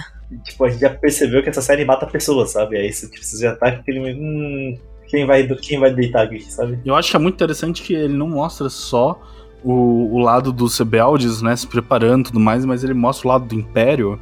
E Isso. no lado do Império, ele, ele discute um tema que eu acho muito importante, que é genocídio cultural. É, tipo, eles, eles discutem colonialismo e genocídio cultural. Abertamente, abertamente. Tipo, o, o chefe do lá daquela represa, ele é abertamente racista contra as pessoas que moravam lá. E da- a represa, ela foi construída num rio sagrado pro pessoal que morava na região. E os caras, eles, tipo, usam o, o templo sagrado como, como um troço pra apoiar é, alvo de tiro, sabe? De prática. Isso mostra É, isso, isso- mostra primeiro, tipo, a questão do, colonial- do colonialismo, né? Que, tipo, você não vê as pessoas residentes como seres humanos.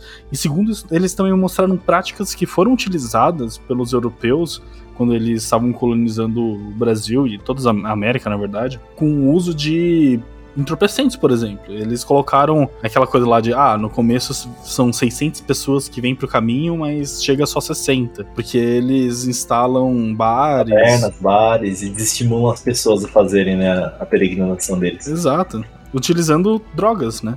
Não só isso é uma coisa que aconteceu com, no colonialismo, mas também é, o ópio, por exemplo, foi utilizado é, como arma colonial pela Inglaterra, se não me engano. É a história, né? História acontecendo ali, na tela. É muito bom isso. É. É, e ele também nos proporciona uma das cenas que mostram que a série vai levar aquele negócio pra frente, porque eles pegam uma família, uma criança. Tudo bem que é uma família do Império e tal, que. A criança do aparentemente- Império vale menos, né? É, tudo é uma família do Império. Aí tem, tem esse chefe do Império aí que quer ver o dia especial pra, a, pros nativos. Eles zombam os nativos, mas eles querem, na verdade, se apossar, né? da- daquele momento lá, do The Rival. aquele festival. E chega lá o cara e tal, com nojo de tudinho, uma famíliazinha. Maluco! Os rebeldes pegam essa família, botam dentro de uma sala E assim tá e, sempre e, assim, tá ali. é, e GG, acabou. Tipo, ele é, é, sem dó, matou, matando criança em Ender. Aqui não, Não, aqui não, não. A criança não morreu. Não mostra Morreu? de maneira explícita. A criança não não morreu. mostra de maneira explícita. Não, mas de maneira explí- Ela morreu. A cinta sai sozinha de lá dentro. É só isso que a gente sabe. É, ela morreu. Isso é com ela, entendeu? Ah, mas não tem, não tem corpo, né? Mas tá bom. É, mas, não, mas a não, questão. não, não a- tem corpo, mas é aquele negócio. Morreu. Olha o enquadramento daquela cena depois. Lésbicas que matam. Lésbicas que matam. Ninguém que tava naquela sala tá vivo. Só ela. É, na real, né? com a cinta, com a cinta ali, realmente eu duvido que tenha saído alguém de fato. Mas, mas, mas realmente, é tipo, o, é muito interessante ver como, com- é, começa, né, a operação, os caras eles se revelam e, e pegam os reféns lá.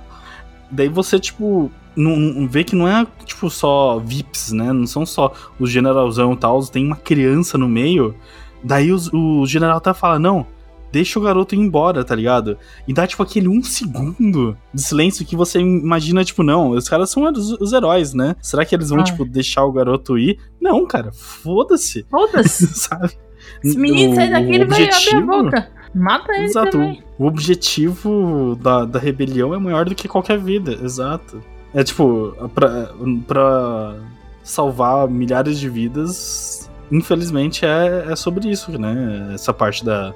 Esse arco, né? Que pra você salvar milhares de vidas você precisa sacrificar mais. É, e nesse arco a gente também vê, a, o, vê uma, tra- uma traição, que é outro ponto de vista durante a rebelião. O rebelde pode se voltar contra a própria causa, e acontece, um dos personagens acaba ah, traindo. Skin, O Skin acaba traindo. Skin. Daí o movimento punk, bate o machado na mesa. Então, e é muito legal também nessa cena que aquele foi o, o último momento que a gente tinha do, do antigo Cassian.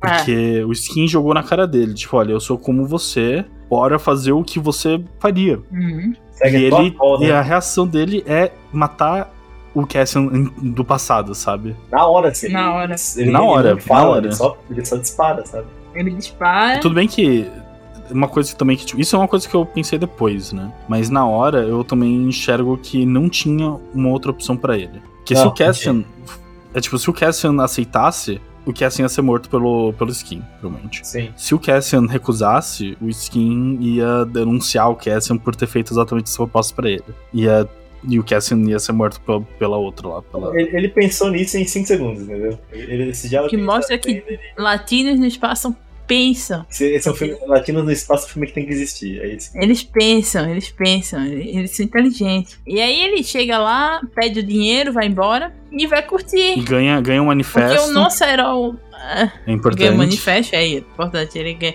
o Neme morre e passa o manifesto pro Cashan.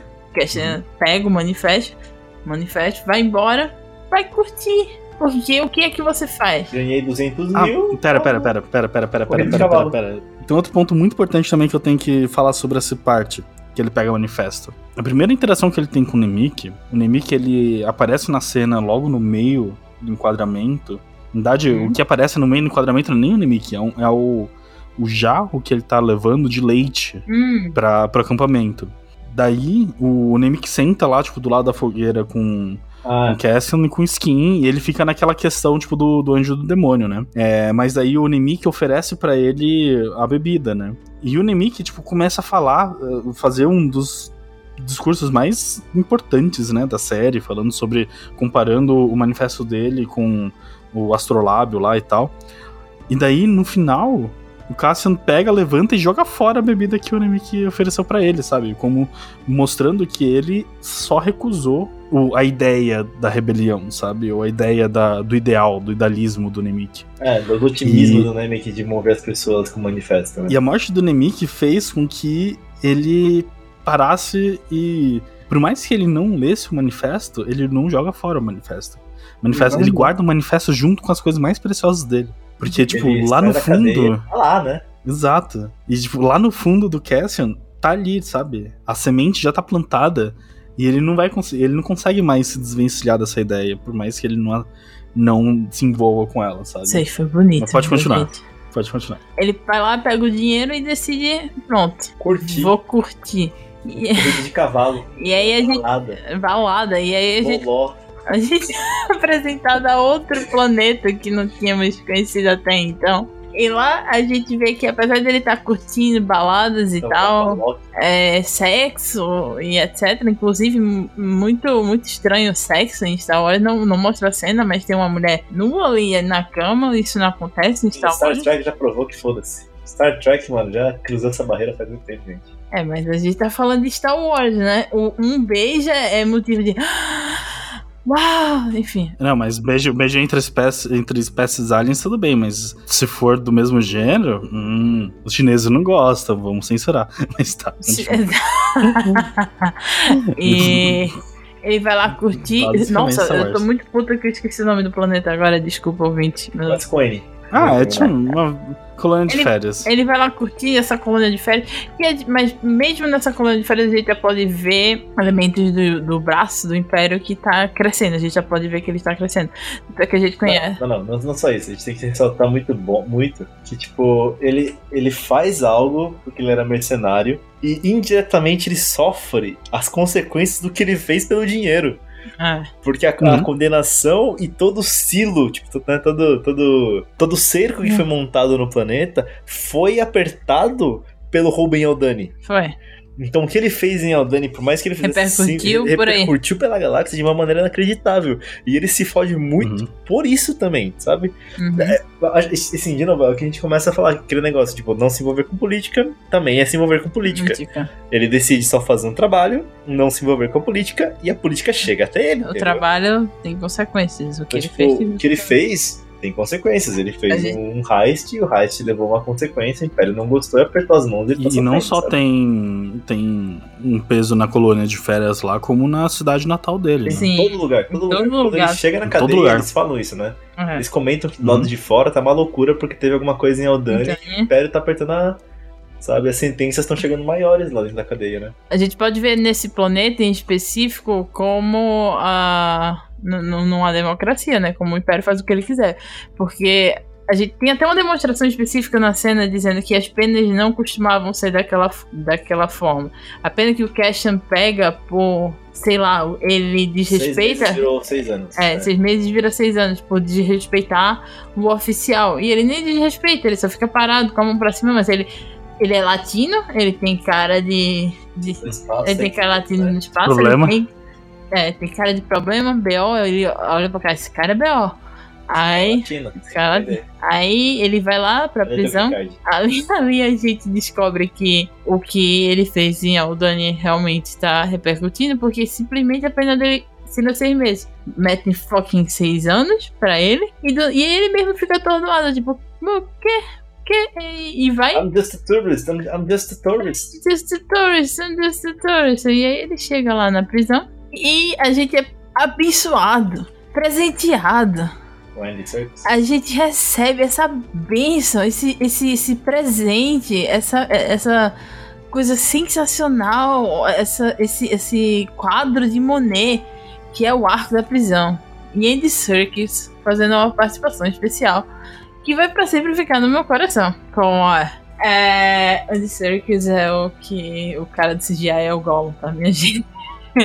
Ah, Andy Serkis também tentou roubar Vibranium. É, ele tá na Marvel, ele tá em todo canto. É. Quando ele chega lá nessa prisão, ele não sabe como ela funciona. Então agora vamos para o nosso amigo Léo ensinar pra gente como funciona a prisão de Endor, porque ela tem fundamento empírico. Uhum, exato, exato. É, primeiro que é uma prisão sem grades. Né? Tanto que os, os próprios prisioneiros eles chegam num, num corredor onde tem os guardas ali, nada tá tipo segurando eles, eles não estão isolados de nada, a nave tipo vai embora, tem um buraco que dá pro tipo pra vista, sabe? Que utiliza a maneira mais filha da puta que eu já vi de opressão física, né? Que é o que é o chão que dá choque né, neles, ou usando não sei Uhum. o que, mas, mas basicamente dá choque neles. Daí começa uma começa uma aventura nos trabalhos de Foucault, né? a partir daí. Primeiro que a prisão ela, ela é definida como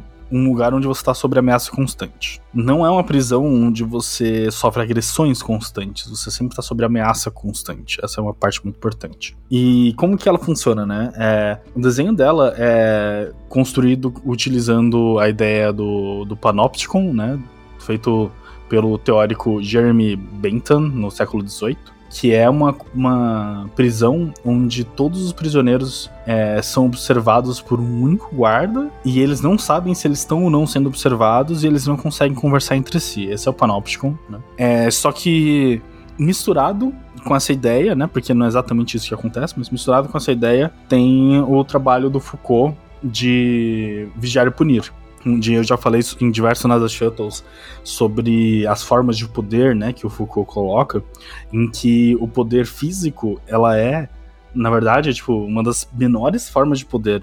E ele coloca a disciplina como a maior forma, porque os guardas, eles não eles, eles não precisam ficar exercendo é, ameaça física constante e ficar vigiando e estando presentes lá, porque eles colocam os próprios prisioneiros pra se vigiar e pra fazer pressão. E eles têm toda a questão lá do. do como que é, é As cotas que eles têm que cumprir, os negócios que eles têm que fazer. é, ex- exato. Ele- Eles criam uma.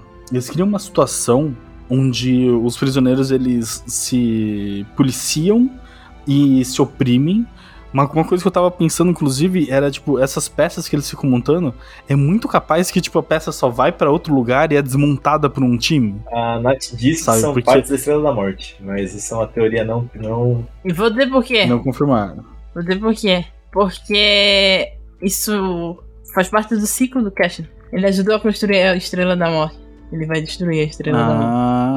Tá, não, isso faz sentido. Isso faria bem- bastante sentido. Ele não destrói a Estrela da Morte. É, ele, faz vai parte tentar, da. né? Ele morre tentando, ele morre tentando. Não, ele vai conseguindo, ele vai Ele conseguindo. consegue, Ele ele consegue os planos. Quem destrói é, o- é a família Skywalker lá. Ah, mas é, é aquela coisa da série. Que, eu vou que não ia construir, destruir sem ele, tipo, né? é, é- é a coisa exatamente dessa, desse arco, né? Que é sobre o preço que é você se rebelar. E o preço, o maior preço é você trabalhar pelo, pelo amanhecer que você nunca vai ver. que, o, é o que o Lutem fala também, É né? que o outro fala. Exatamente. Nesse arco. Mas então, daí voltando sobre a questão. eh, As peças podiam ser. As peças não são importantes em si. Elas são lá só pra criar pressão. E é muito interessante que esse arco mostra como é fractal o- a relação da prisão. Porque ao você ter uma pressão sem barras, você vê que os prisioneiros eles funcionam com um- basicamente um, um sargento, né, entre eles que é o cara que vai coordenar eles, mas que também é um prisioneiro. E eles têm as metas que eles têm que fazer pra continuar vivos, basicamente. E eles estão é, a todo momento sobre uma ameaça física de uma força maior. E isso é exatamente o que a gente vive na sociedade fora de uma prisão, sem tirar nem pôr. Então, o que a questão que Foucault coloca é que a prisão perfeita não é só a, a prisão que está lá construída, onde tem os prisioneiros, mas ela vai envolver também a escola, vai envolver a igreja, vai envolver o. Como que é? A academia policial, sabe? Ela vai envolver todos os, os setores da sociedade que nos disciplinam. Então, isso é o ponto que eu acho que foi importante pro Cassian, porque até o ponto onde ele é preso, ele não se rebela. ele não vai. É, ele não vai em busca da. da de alguma coisa contra o né? sistema. Uhum. É, ele não vai contra o status quo, ele só sobrevive. Sim. né? E, e mesmo quando ele é preso, ele ainda continua dentro da coisa, porque ele já tava treinado pra coisa, ele já, ele já fazia parte da prisão antes de entrar nela. E ele só se rebela contra o, o Império no momento que ele tem que se rebelar dentro da prisão. Tipo, a- o, ele se rebelar na prisão não é o momento que ele acorda é, per si, mas ele, é, é o que faz ele acordar, né? Porque ele acaba. Ele. Ao sair de lá, ele percebe que a prisão se estende pro, pra galáxia inteira, na verdade, né? E, tipo, Uhum. e além disso, ele não consegue sair de lá sozinho. Eu acho que também esse é um ponto muito fundamental. Porque o Cassian, ele age sozinho a maior parte do. O tempo todo, né? E ele percebe o que tempo ele todo. sozinho não dá, né? Sozinho não vai. Exato, sozinho não vai. E daí sabe o que ele tem que fazer? E, tipo, no momento que surge o, o sargento, você olha assim e você fala, pô, ele vai ter que ser o cara que o Cassian vai ter que se esgueirar por, ele vai ter que dar um jeito de neutralizar esse cara pra ir embora. Mas não, é, ele tem que. Ele acaba tentando convencer esse cara. E pra você convencer alguém de uma ideia, você tem que se convencer antes. Isso já mostra ali o desenvolvimento do Sr. Cash. Exato. Eu Uhum. acho que esse, esse é o pingo no i da coisa, sabe? O plot, o plot da prisão, ele, ele tem tantas nuances, ele é uma das minhas coisas favoritas. Não- No mundo de Star Wars, É, assim. e, e dizendo, não, é uma das melhores coisas que eu já vi na minha vida. Poucas séries, conteúdos de entretenimento que eu tive tem uma cena tão catártica quanto a fuga daquela prisão. Eu quero levantar e sair correndo com eles. Também queria. Também queria. Ah, uma das melhores cenas de entretenimento, assim, de, tipo, de, sabe, de você sentir a energia daquela porra, de, sabe? E, mano, e aquele final com o, o Roy falando que ele não sabe nadar e ele ficando pra trás, e o Cashan cai e a gente não sabe o destino dele, sabe? Passa tudo, sabe, toda essa. Sabe? É, porque a gente conhece o Keanu Roy, que é um cara que já tá lá faz tempo. Ele é uma espécie de O sargento. Né? É, sargento. sargento, Ele é o sargento do. Não, Do setor você dele. saber o que acontece com ele, sabe? Tipo. Não, mas o que eu tô falando é a tristeza de ele tava ali, ele tava conformado, o Cashan conseguiu converter ele à rebelião. Ele, na verdade, ele sentiu na pele de que ele não ia sair dali nunca. Tem um detalhe importante que a gente ainda não citou que é eles acabam descobrindo que quem Ninguém sai, né? Ninguém sai da cadeia. Você sai da cadeia, você é jogado em outra cadeia. E aí acaba acontecendo que eles, sem querer, jogam a mesma pessoa na mesma, na mesma cadeia, que é a deles. Então eles matam todo mundo daquele Aí Eles setor. matam 100 pessoas pra não deixar as outras 5 Pra- mil saberem que na verdade eles nunca mais vão sair dali. Sabe? Exatamente. E aí acaba a fofoca se espalhando. E ah, você pode ver que isso tá comendo o cérebro do Keanu Roy, porque o Andy Serkis é o Jeff Serkis como um ator.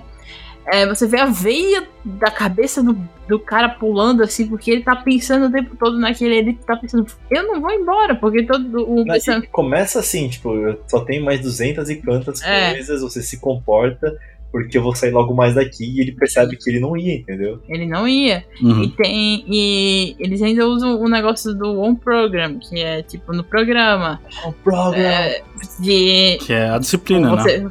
A disciplina, eles usam da disciplina o tempo todo. O próprio Keanu Roy usa da disciplina com as pessoas que estão na prisão com ele ali, no, no setor dele. E tem um momento onde o Cassia usa a disciplina com ele. E é, e é muito bom. Exato. E é o momento que, que ele quebra assim. Ele, e, ele tipo, percebe ele que, percebe. tipo, mano, esse cara tá certo, eu vou ter que ir na dele, entendeu? Eu vou Tipo, ter que ir. E ele é a voz é, forte o suficiente, porque o n- ainda não é uma voz forte o suficiente pra causar. Ele não é uma onda forte o suficiente pra causar efeito, sabe?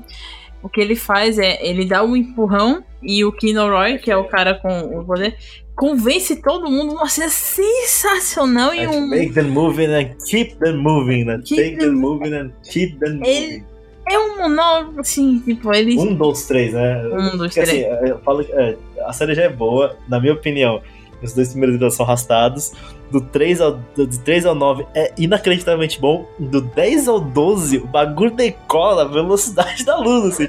Tipo, é Warp Speed, foda-se, sabe? Não, e assim? do 10 ao 12 com, é, é tão louco que a gente tem três monólogos incríveis, e eles não são pesados. Assim. Deus do céu. O monólogo que a gente tá falando primeiro é o do Kino Roy, quando eles conseguem tomar a prisão. E precisa daquela voz que ninguém entende. Quando eles tiram a, a força, tipo, a força elétrica da, da prisão, ninguém entende. Como os prisioneiros já estão condicionados a ter medo, eles não agem. Assim que acontece. Eles precisam que de algo catástrofe, de daquele, daquela Um famosa incentivo, incentivo, do empurrão.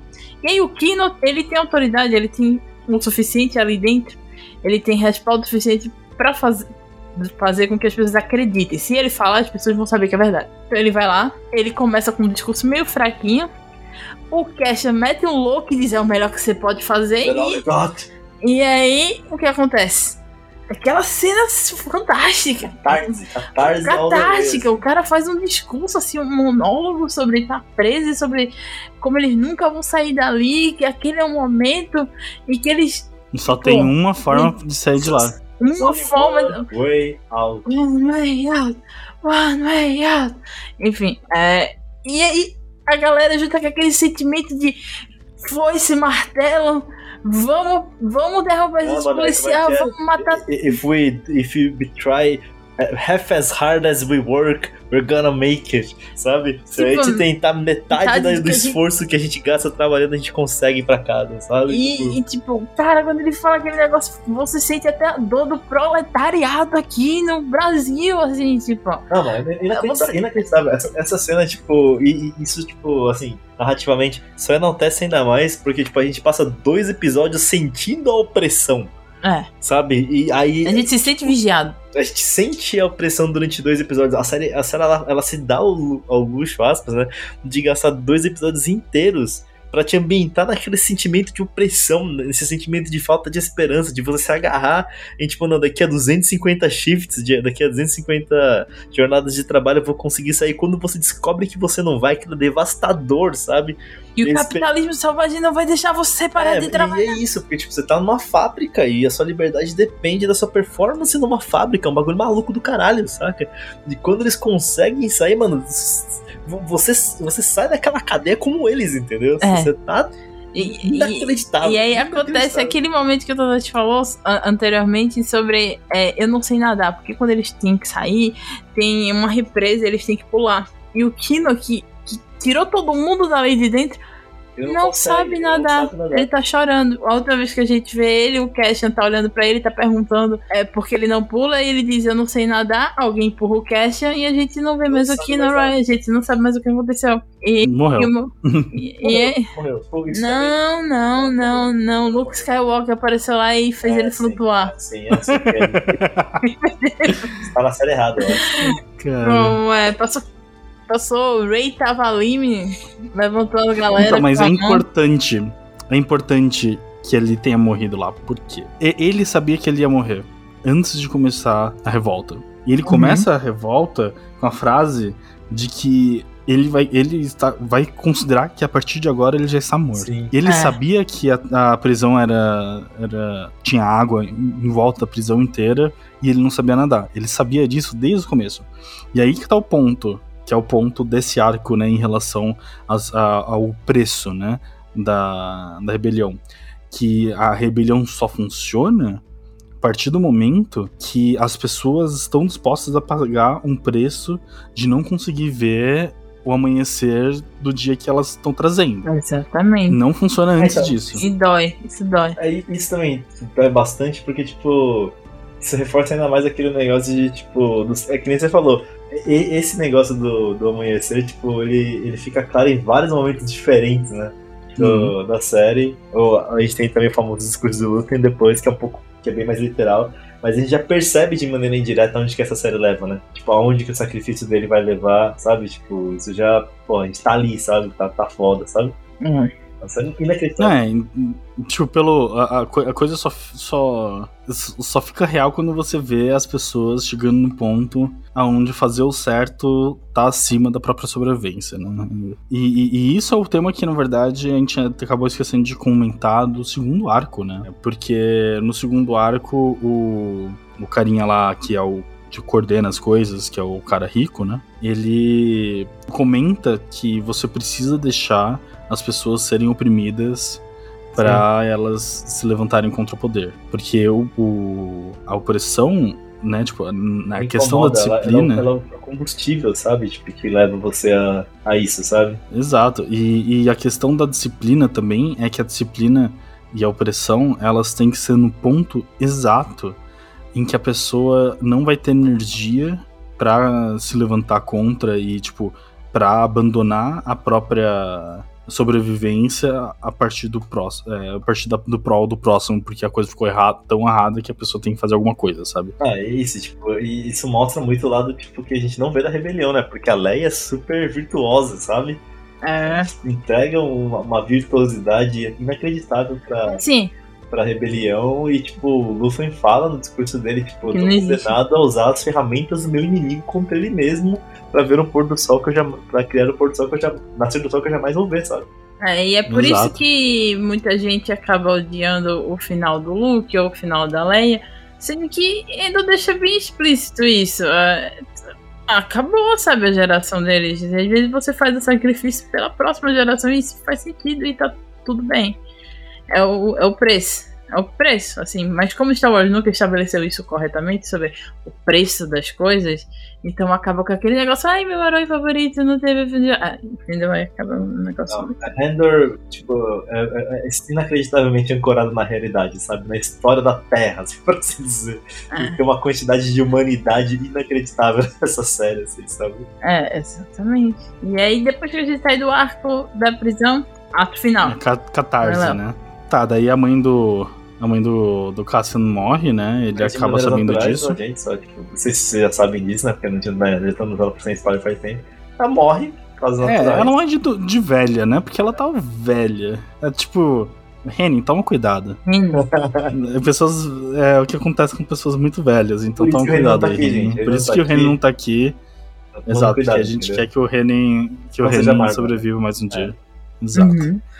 É, então, mas, bem, a questão é que ela morre. Daí o, o Cassian acaba sabendo, né? Ele acaba ficando triste, obviamente. Só que assim que ele recebe a notícia, né? Ele tem o, eu acho que é o ponto de virada, assim, porque a mãe dele sempre foi uma revolucionária. Sim, E ela Desde morreu. o começo era um contra o Império e ela morreu contra o Império do começo ao fim. Ela quis ficar lá porque ela no, no planeta lá natal deles porque ela Quis ficar em queria Ferrix Pra participar. lutar. Isso. Exato. Quis ficar em Ferrix pra lutar. É, se, pra ficar- participar do, do clube social dela, né? Como eles falam no final. Daí o. Tem esse ponto junto com o, o moleque lá que tava junto com ele, que conseguiu escapar com ele.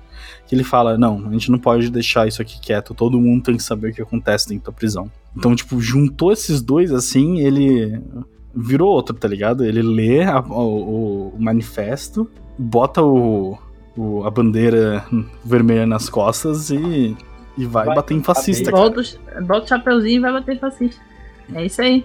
Ele vai lá pra É isso. Ferrix e ele vê o que aconteceu em Ferrix, graças ao assalto dele lá, né? O Heist. Ele E vê, ele vê o resultado da pressão, o resultado do heist, sabe? Ele vê o povo de Ferrix sofrendo, sabe? Ele vê a comoção pela mãe dele, e ele só não consegue ficar parado Daí, mais. de né? novo, é o que eu tinha falado, né? Que todo mundo do, dos vilões, entre aspas, que estão esperando pra matar ele, espera que ele vai ser o cara, o, o Endor do começo, que iria pro velório da mãe dele, porque foda-se, sabe? Porque ele é o, um cara egoísta e tal, mas não, ele não vai atrás do- da mãe dele, ele vai atrás das pessoas que ele acabou fudendo no meio do caminho, né? Que ele acabou danando no meio do caminho e salvando aqueles que ele podia salvar. salva Bix, você não consegue salvar o cérebro da coitada.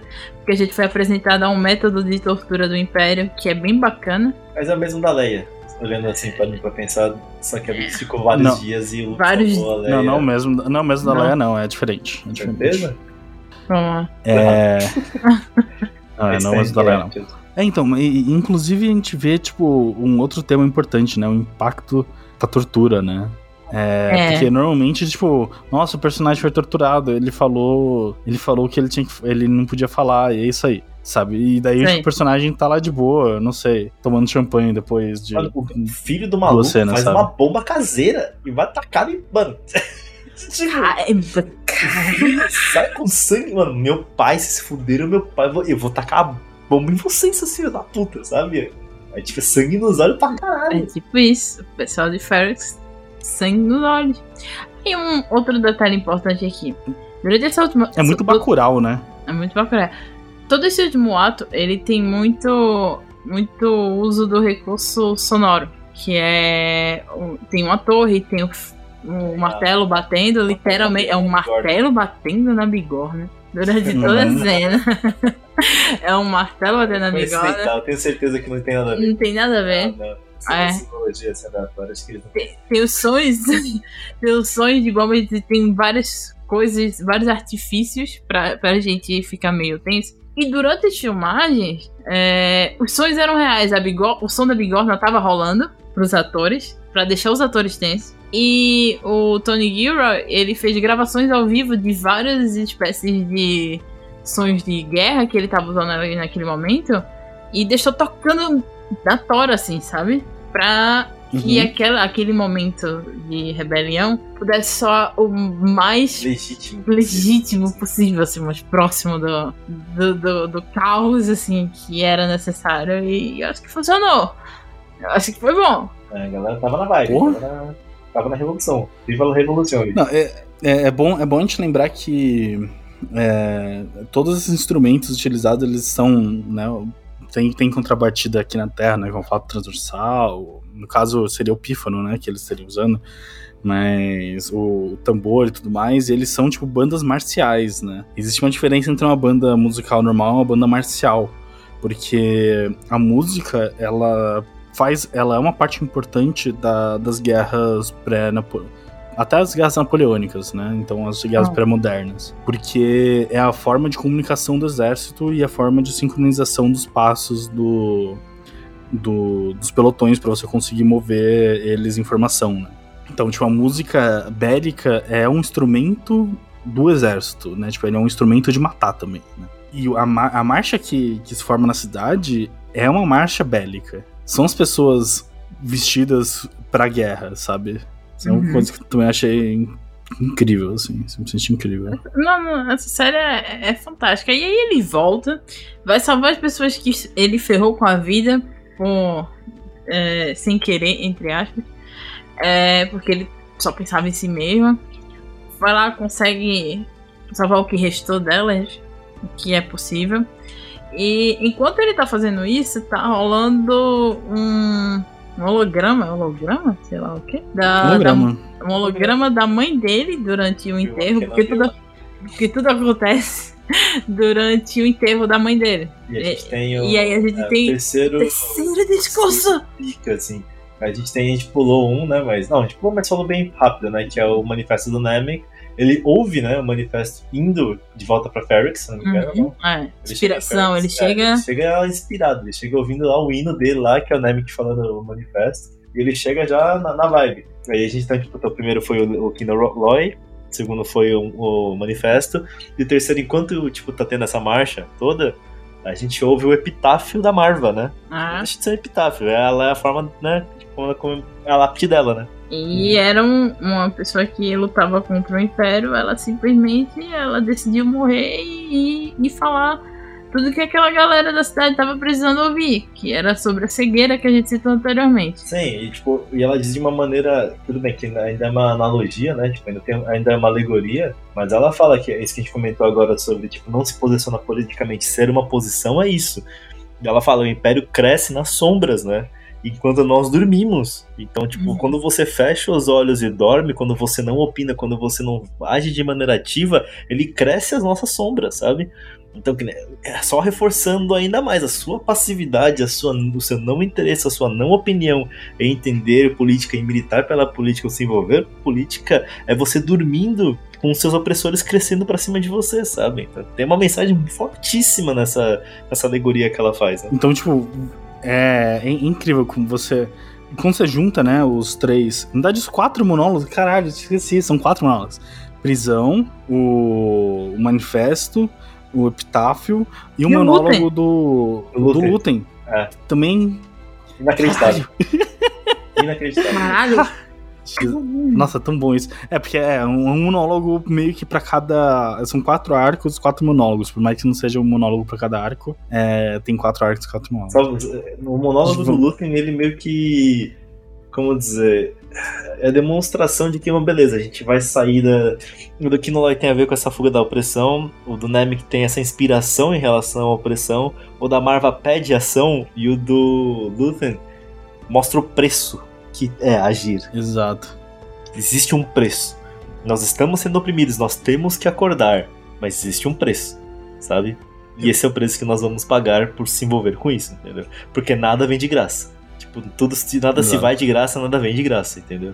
Então, temos que lutar contra o Império, temos que lutar contra o fascismo, temos que lutar contra a opressão, nos inspiramos em relação a isso, temos que fugir desse sistema, temos que encontrar nossa liberdade, mas existe um preço, sabe? É, e a gente tem que entender que esse preço é, ele surge de uma forma natural contra a opressão a partir do, do manifesto, né? Ele é um preço que não é um preço que você escolhe, é um preço que você está sujeito pelo seu seu contorno, né? É, porque, o- a, porque a luta acontece quando você não tem outra opção a não ser fazer o certo, a- acima de tudo, né? E é isso que ele fala. Eu, eu tô a gente não tem outra opção e é isso aqui que a gente tem que fazer e esse aqui é o preço que a gente tem que pagar, porque é, é Você isso, vai ficar lá, Lonin. esse é o certo. You, you, you remain there. You feel lost. Você tem uma filha, o que, que você tá sacrificando? É, porque nesse momento desse monólogo dele é quando um outro personagem, que é um espião infiltrado, pergunta a ele o que é que ele tá sacrificando. E aí ele fica putaço, mas ele segura por dentro. Porque Stellan Skarsgård é outro ator, assim, Inacreditável. Jeff Kiss, maravilhoso, que, que, que ator, enfim. É, ele faz aquele. Ele faz um monólogo sobre o que eu tô sacrificando. O que eu tô sacrificando? Tudo. Ele, ele diz: amor, paz, Calma. Sabe? eu fiz da minha mente. A sunless space. Hum, Isso que ele fala. um né? lugar Made my sem- space. um lugar sem sol. É, ele, ele deixa tudo de lado pra se transformar nessa máquina de guerra. Aí, que tá coordenando, ele é o ex da, das operações, e aí, ao final de tudo, quando o Cassian Endor ele salva, o, ele salva a galera, a galera no. Primeiro, primeiro que há uma rebelião em Ferrix, a galera estoura tudo, bomba caseira, gritaria. É uma loucura, é muito bom. Você tortura o pai. Você deixa o pai. No, eu não sei se ele morreu, se você deixou no estado inacreditavelmente Ele morreu, ele ruim. Pô, a, a semente da revolta, a, a semente da vingança cresce no filho, sabe? Uhum. Tipo, a Exato. opressão cobra seu preço, sabe? A liberdade, ela, ela, ela surge de, de uma vontade de vencer essa opressão, sabe? A gente percebe isso, quando- porque é uma cena inteira dedicada a ele montando essa bomba, sabe? Você vê ele meticulosamente, com muito cuidado, montando essa bomba, com, com as- aspas, uma paz, assim, sabe? De, de tipo... Serenidade. Era uma serenidade no sentido, tipo, não de dele tá calmo, mas ele está convicto, sabe? E dele ter uma certeza. Não, é, não sei se isso é uma boa ideia, não. eu vou fazer isso, sabe? Hum. Tipo, essa vingança, isso aqui é pelo meu pai, sabe? Tipo, ele, ele, ele tem uma certeza inacreditável de, de convi- a convicção que você sente nele pra, pra vingar a opressão que a família dele sabe? Esse, esse é outro ponto importante, né? Não só pelo pai dele. é, ele, ele ouve as palavras da, do Epitáfio, né? Da, da mãe do. Não, mas O ele faz a bomba antes. Ele faz a bomba antes. Não, sim, sim, sim. Mas digo, ele, ele arremessa a bomba por todo mundo. Não é só É. pelo pai dele, né? Aquela bomba, ela é, tem, ela é simbólica. E aí, durante aquele momento onde tá tendo o contra-ataque dos moradores de, de Ferrix contra o Império, ele. Cassian, em vez de estar lá no meio da, da briga, ele tá pegando todo mundo, colocando numa nave, todo mundo que é do grupo Que, que vai se ferrar. porta com ele, Né? ferrou com a vida. Colocando numa nave, ele pegou a Bix, levou na nave, pra que as pessoas possam sair dali, porque ele sabe que vai dar merda grande ali em Ferrix. Sim. Então ele Já- vai tirar aquelas pessoas dali. E em vez dele ir embora com a galera, ele diz, não. Aí, sendo que. Aí a Bix fala, o Cassian vai nos achar. Nos achar, porque, tipo, mesmo. E o que é engraçado, que me... engraçado e bonito, porque mesmo depois dela ter sido torturada, o cérebro dela foi, Fritou fritou, ela acredita que o Cassian vai encontrar ele. E isso já isso é como quase pro espectador, sabe? Tipo, saber, ó, isso aqui é Cassian, ele tá em outro ponto agora, aqui é outro ponto da história. Aí ele sai desse Ele deixa todo mundo seguro, vai embora e aí ele vai atrás do Lutem.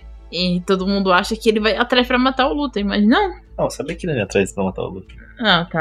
Não, É, tá, eu também sabia que ele ia atrás Ele, ele, ele- ele achou que ele ia atrás da própria morte. É, Porque ele sabia, Ele tinha achou que era certeza suicídio. que. Não, que o Lutem ia matar mas ele. ele queria ir pra saber, que ele sabia. Ele- Tipo, ele veio aqui pra me matar, mas eu não quero morrer. É. É meio É, ele propõe, né? Ele chega lá e propõe, ó, você me mata ou você me leva. É o que o Lutem faz. Dá um sorriso e ele leva. Aí, então, finalizando isso, só uma última coisa, a gente tem aquelas teorias malucas de que talvez o Luthor seja um Jedi renegado, né? Aquele Que? cajado maluco, sabe? Ah, mas é um cajado só, não. Um cristal de Kyber! Ele tem um Kyber Crystal. Uh, como garantia. Não, ele tem. Ele tem uma carga 4 ali, cara. Ele tem tudo com cristal de. Kyber é, é a- o cristal de Kyber é o miolo do sabre de luz. Sim, tudo bem. Ele tem uma espada e um miolo de sabre de luz, mas ele tem várias outras Caralho, coisas essa- históricas. porra, Uma caralhada de Ele tem uma coisa, gente. espada e o miolo do sabre de luz, mas ele não tem o sabre de luz, ele só tem uma espada e o miolo do sabre de luz. É isso. Exato. Isso é separado. Não, exatamente. O, pon- o ponto é esse. o ponto é esse, porque se, se fosse pra ele ser um Jedi, ele teria os dois juntos. Não, mas a é o isso. Ele na mão, pode, ele não não, ele pode não ser um Jedi. Ele pode simplesmente ter dado um foda-se pra essa vida, assim. A gente vai descobrir Até- Jedi, Até porque agora vamos falar de planos futuros. Segunda temporada confirmada, mais 12 episódios. E eles vão seguir esses 5 anos que vão levar até Rogue One. Quem tá ali em Rogue One? Donnie Yen. Donnie Yen. Que ele é o quê? Force Sensitive. Não é um Jedi, mas ele é Force Sensitive. Ou seja, na- talvez na segunda temporada a gente vai encontrar a força. Porque o Cassian, ele, quando ele tá lá com o Donnie e tal, ele não é uma coisa nova pra ele. Então, talvez em algum momento a gente vai encontrar alguns personagens de Rogue One ou não. Eu quero ver o cara. Sim. A gente já encontrou um na- nessa primeira temporada que. Ok, entendeu? Oi? Quero encontrar ok, Donnie. É. A gente vai pra segunda temporada, confirmada já, já vou começar a gravar esse ano. Agora é só teoria. Mas é isso, gente. Endor é a melhor série de Star Wars. Olha, Ainda é uma das melhores séries que eu já vi, ponto. É, é- é ser, ser de Star Wars é tipo. Eu vi ponto. É. Ser de Star Wars é, ina- é inacreditável que seja de Star Wars. É, Inacreditável. é, tanto, tanto que, bem, é, a gente. né, eu assisti as coisas porque, pelo amor de Deus, né? O Tadashi e a Nath não paravam de falar disso, daí eu e a Bia a gente teve que assistir. E daí no, nos penúltimos. Penultimamente penúltimo episódio, o Tadashi e a Nath estavam aqui em casa, né? Daí a gente foi colocar na TV pra assistir o, o Ender. A gente ligou a HBO, tá ligado? Porque era o único lugar que fazia sentido esse tá Passar. passando. Como assim esse troço não é uma série da HBO, caralho? Não, não é. Coisa de. É. Então, mas por isso eu, por isso que eu não tenho nenhuma esperança de que a próxima temporada seja boa. Porque ag- agora eu acho que primeiro os produtores assistiram. Depois de tudo. Tem que dar uma É. segurada, é isso. Ou talvez. É, então, talvez, acho que eles vão fazer a temporada só porque vai dar dinheiro, porque a primeira deu certo, sabe? De- Mas- deixa, deixa eu ser um name que otimista. Talvez, com a ruptura que essa série causou no fim do Star Wars, eles tenham percebido que aquilo é o necessário pra trazer Star Wars de volta à popularidade. Porque Star Wars está numa decadência gigantesca. Até aparecer Endor. É, como não, é. isso é verdade. Então talvez eles comecem a investir Isso é um fato. coisa. É. Mas é que. o Isso é um fato. É tipo, antes de Endor, depois de Endor, cara. Então, mas o problema é que disso é que Disney vende muita coisa com licenciamento, brinquedo, esse tipo de coisa. E Endor não é uma franquia fácil de você tirar dinheiro fora da série, sabe? Mas eu acho que isso eles já têm noção. O que, é que eles vão fazer? Eles vão vender só o boneco do robô. Só isso. Eu Ou- compro. Fácil. Eu vou. Fácil. Ah, aquele robozinho da Marvel. Sabe? Nossa, Jesus do céu, o melhor robô. Vão É, boneco não, mas-. Ele fica triste, mano. Porra, mano, quando a Marvel O morre. robô fica triste. Foda. Deu vontade de chorar. O robô pede pro pra Cara, ficar a noite com ele lá, sabe? Porque Nossa, é, aquilo ali. é. É foda, é foda. Dói, aquilo dói. Então, mas, mas de um jeito ou de outro, eu acho que. Eu acho que os caras sabem que esse é o único jeito, é o único jeito de salvar Star Wars. Mas não vão, tá ligado? Eu acho que eles Ah. só vão, tipo, tirar agora a última gota do limão e fechar, sabe? Porque, tipo, não vale a pena. Eu acho que é isso, né? Bem-vindos à causa. Bem-vindos, irmãos, camaradas. pega sua bandeira depois do dia de ouvir esse episódio e assistir a série. Exato, vai ter um grupo de estudo sobre comunismo é, toda terça-feira aqui no canal. Bem, espero que vocês tenham curtido a conversa. Utilizem a hashtag DropzillaCast no Twitter ou deixem seu comentário no nosso Insta e Facebook pra gente saber o que vocês acharam. A gente, realmente, comenta no Insta, manda um direct pra gente que a gente gosta. É uma coisa que, tipo, faz com que o nosso coração fique mais quentinho. Assim. A gente tá como Dropzilla Cast em todas as mídias sociais e nos seus principais agregadores de podcast, também como Dropzilla Cast. Dá uma olhada lá que temos vários quadros diferentes: Dropzilla para quem curte cultura japonesa, o About sobre cultura musical underground, o Podhu para quem já é imerso ou quer se emergir no mundo dos podcasts, o The Geek and the Geekish pros nerds de plantão que no caso, né, foi de Geek and Geek, e, enfim, próximo, o NASA Shuttle para dar aquele upgrade no conhecimento científico, e como sempre, logo menos, vamos trazer outros cientistas especialistas aqui para você. Você copiou da NASA, Léo. é, é, bem, é aquela coisa, né? Eu escrevo solteiro de NASA Shuttle, eu tava copiado aqui no NASA Shuttle, vai ficar assim mesmo. Então, gente, é isso aí. A gente tá com o roteiro nem do Geek, nem do Geek. A gente, é, esse episódio foi o um episódio de Geek and Geeks, com finalização de NASA Shuttle, e é nóis, entendeu? Sem o Renan, esse podcast aqui não funciona direito. Hashtag volta Renan. É, falando de hashtag, procure também pela hashtag PodLimpoBR para ouvir os podcasts dos nossos brothers. Tem um no Japão, Wasabi, para Startcast e muitos outros bem legais lá. E esse foi o melhor segue que eu já fiz na minha vida. E é isso aí, eu sou o Léo da NASA. Sou o Leste de São Paulo. Eu sou Natália do Foice Martelo. E esse foi um The Geek in the Geeks. Já né?